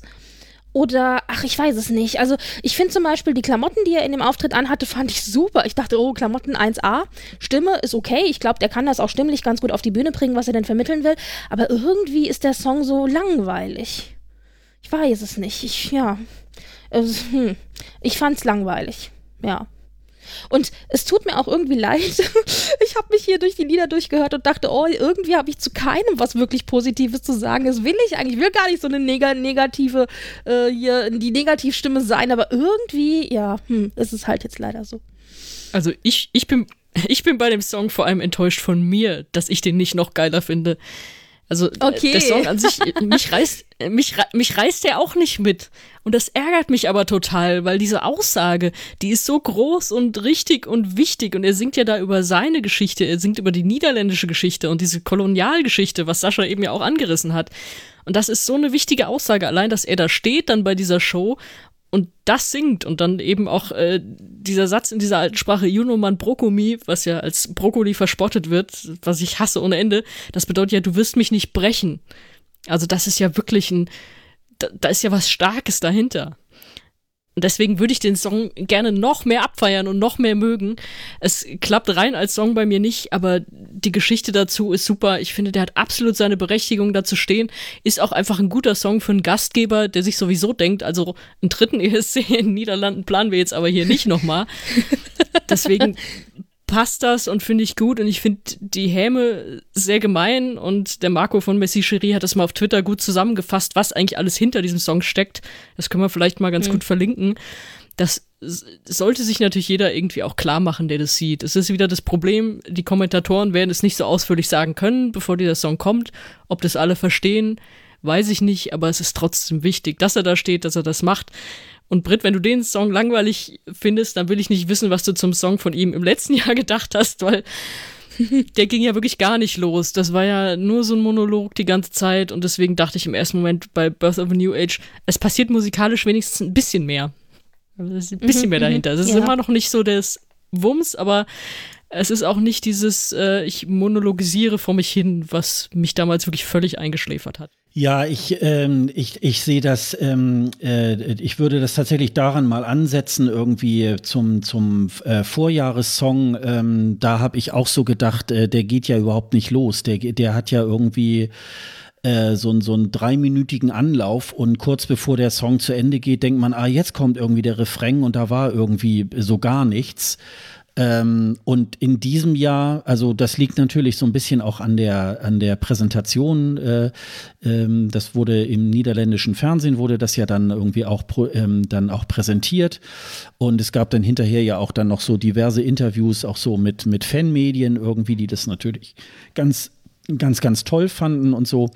Ähm, ich finde jetzt auch keinen besonders ähm, super geiler Song, aber so diese Ethno- und Gospel-Elemente in dem, in dem Song. Das, ähm, das mag ich schon ganz gerne. Einen tollen, äh, eine tolle Stimme hat er ja, hat er ja trotzdem ähm, irgendwie halt auch. Ja, es wird vielleicht sein wie, wie bei Israel, ne? Also Kobi Marimi, der ja auch nicht wirklich gut abgeschnitten hat, aber dem du wirklich auch angesehen hast, wie viel ihm das bedeutet hat, diesen Auftritt da zu machen. Und dann kannst du auch sagen, gut, das, das war jetzt für alle Beteiligten in Ordnung und er hat seinen großen Moment gehabt und es kam jetzt nicht so doll an, aber er konnte das trotzdem zeigen und es hat ihm sehr viel bedeutet und ähm, es wird wahrscheinlich dann auch ähnlich sein und äh, damit hat es absolut seine Berechtigung, ist, ist alles in Ordnung. Ja, und es ist natürlich, wie du gesagt hast, schön, dass man so eine große Plattform wie den ESC dann eben auch genau für so eine positive Message nutzen kann. Also das auf jeden Fall. Aber ja, also für mich ist tatsächlich, der, jeder legt ja auf andere Dinge Wert. Also ich höre zum Beispiel immer zuerst die Melodie des Liedes und dann erst in zweiter Instanz tatsächlich den Text. Andere legen auf Text vielleicht mehr Wert und weniger auf die Melodie.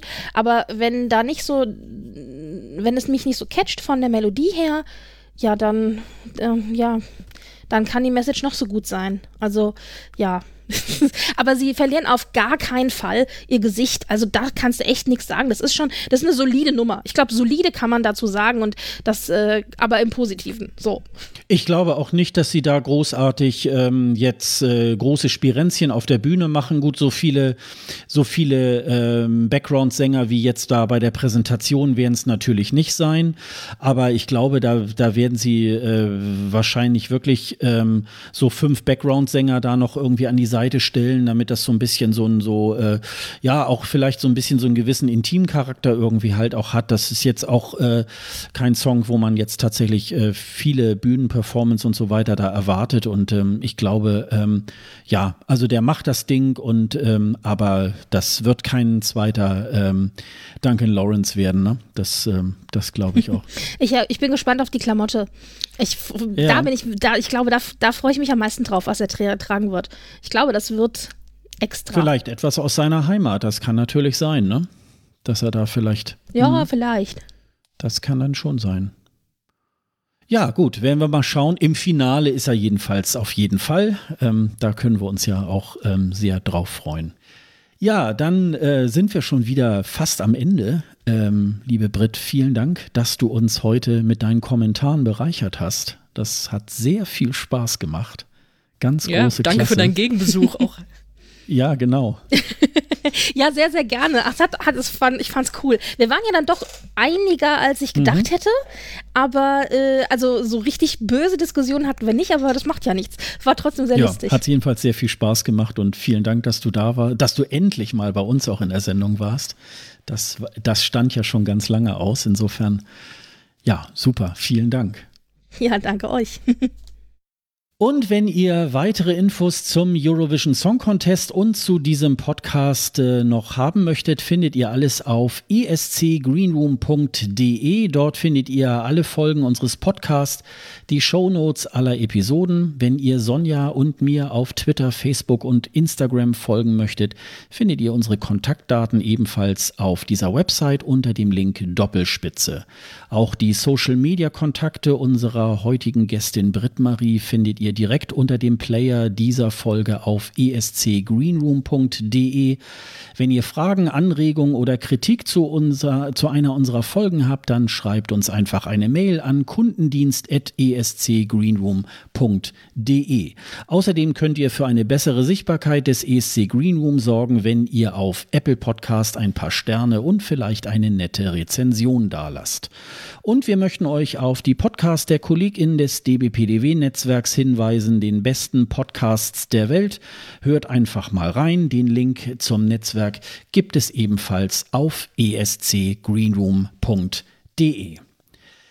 Ja, liebe Brit, liebe Sonja, vielen Dank und äh, euch allen noch da draußen einen schönen guten Morgen, schönen Mittag, guten Abend und äh, wir hören uns äh, dann in der nächsten Woche wieder. Dann gibt es den vierten Teil des Songchecks und äh, seid äh, gespannt, wen wir da dann zu Gast haben. Also bis dann. Tschüss. Tschüss. Tschüss.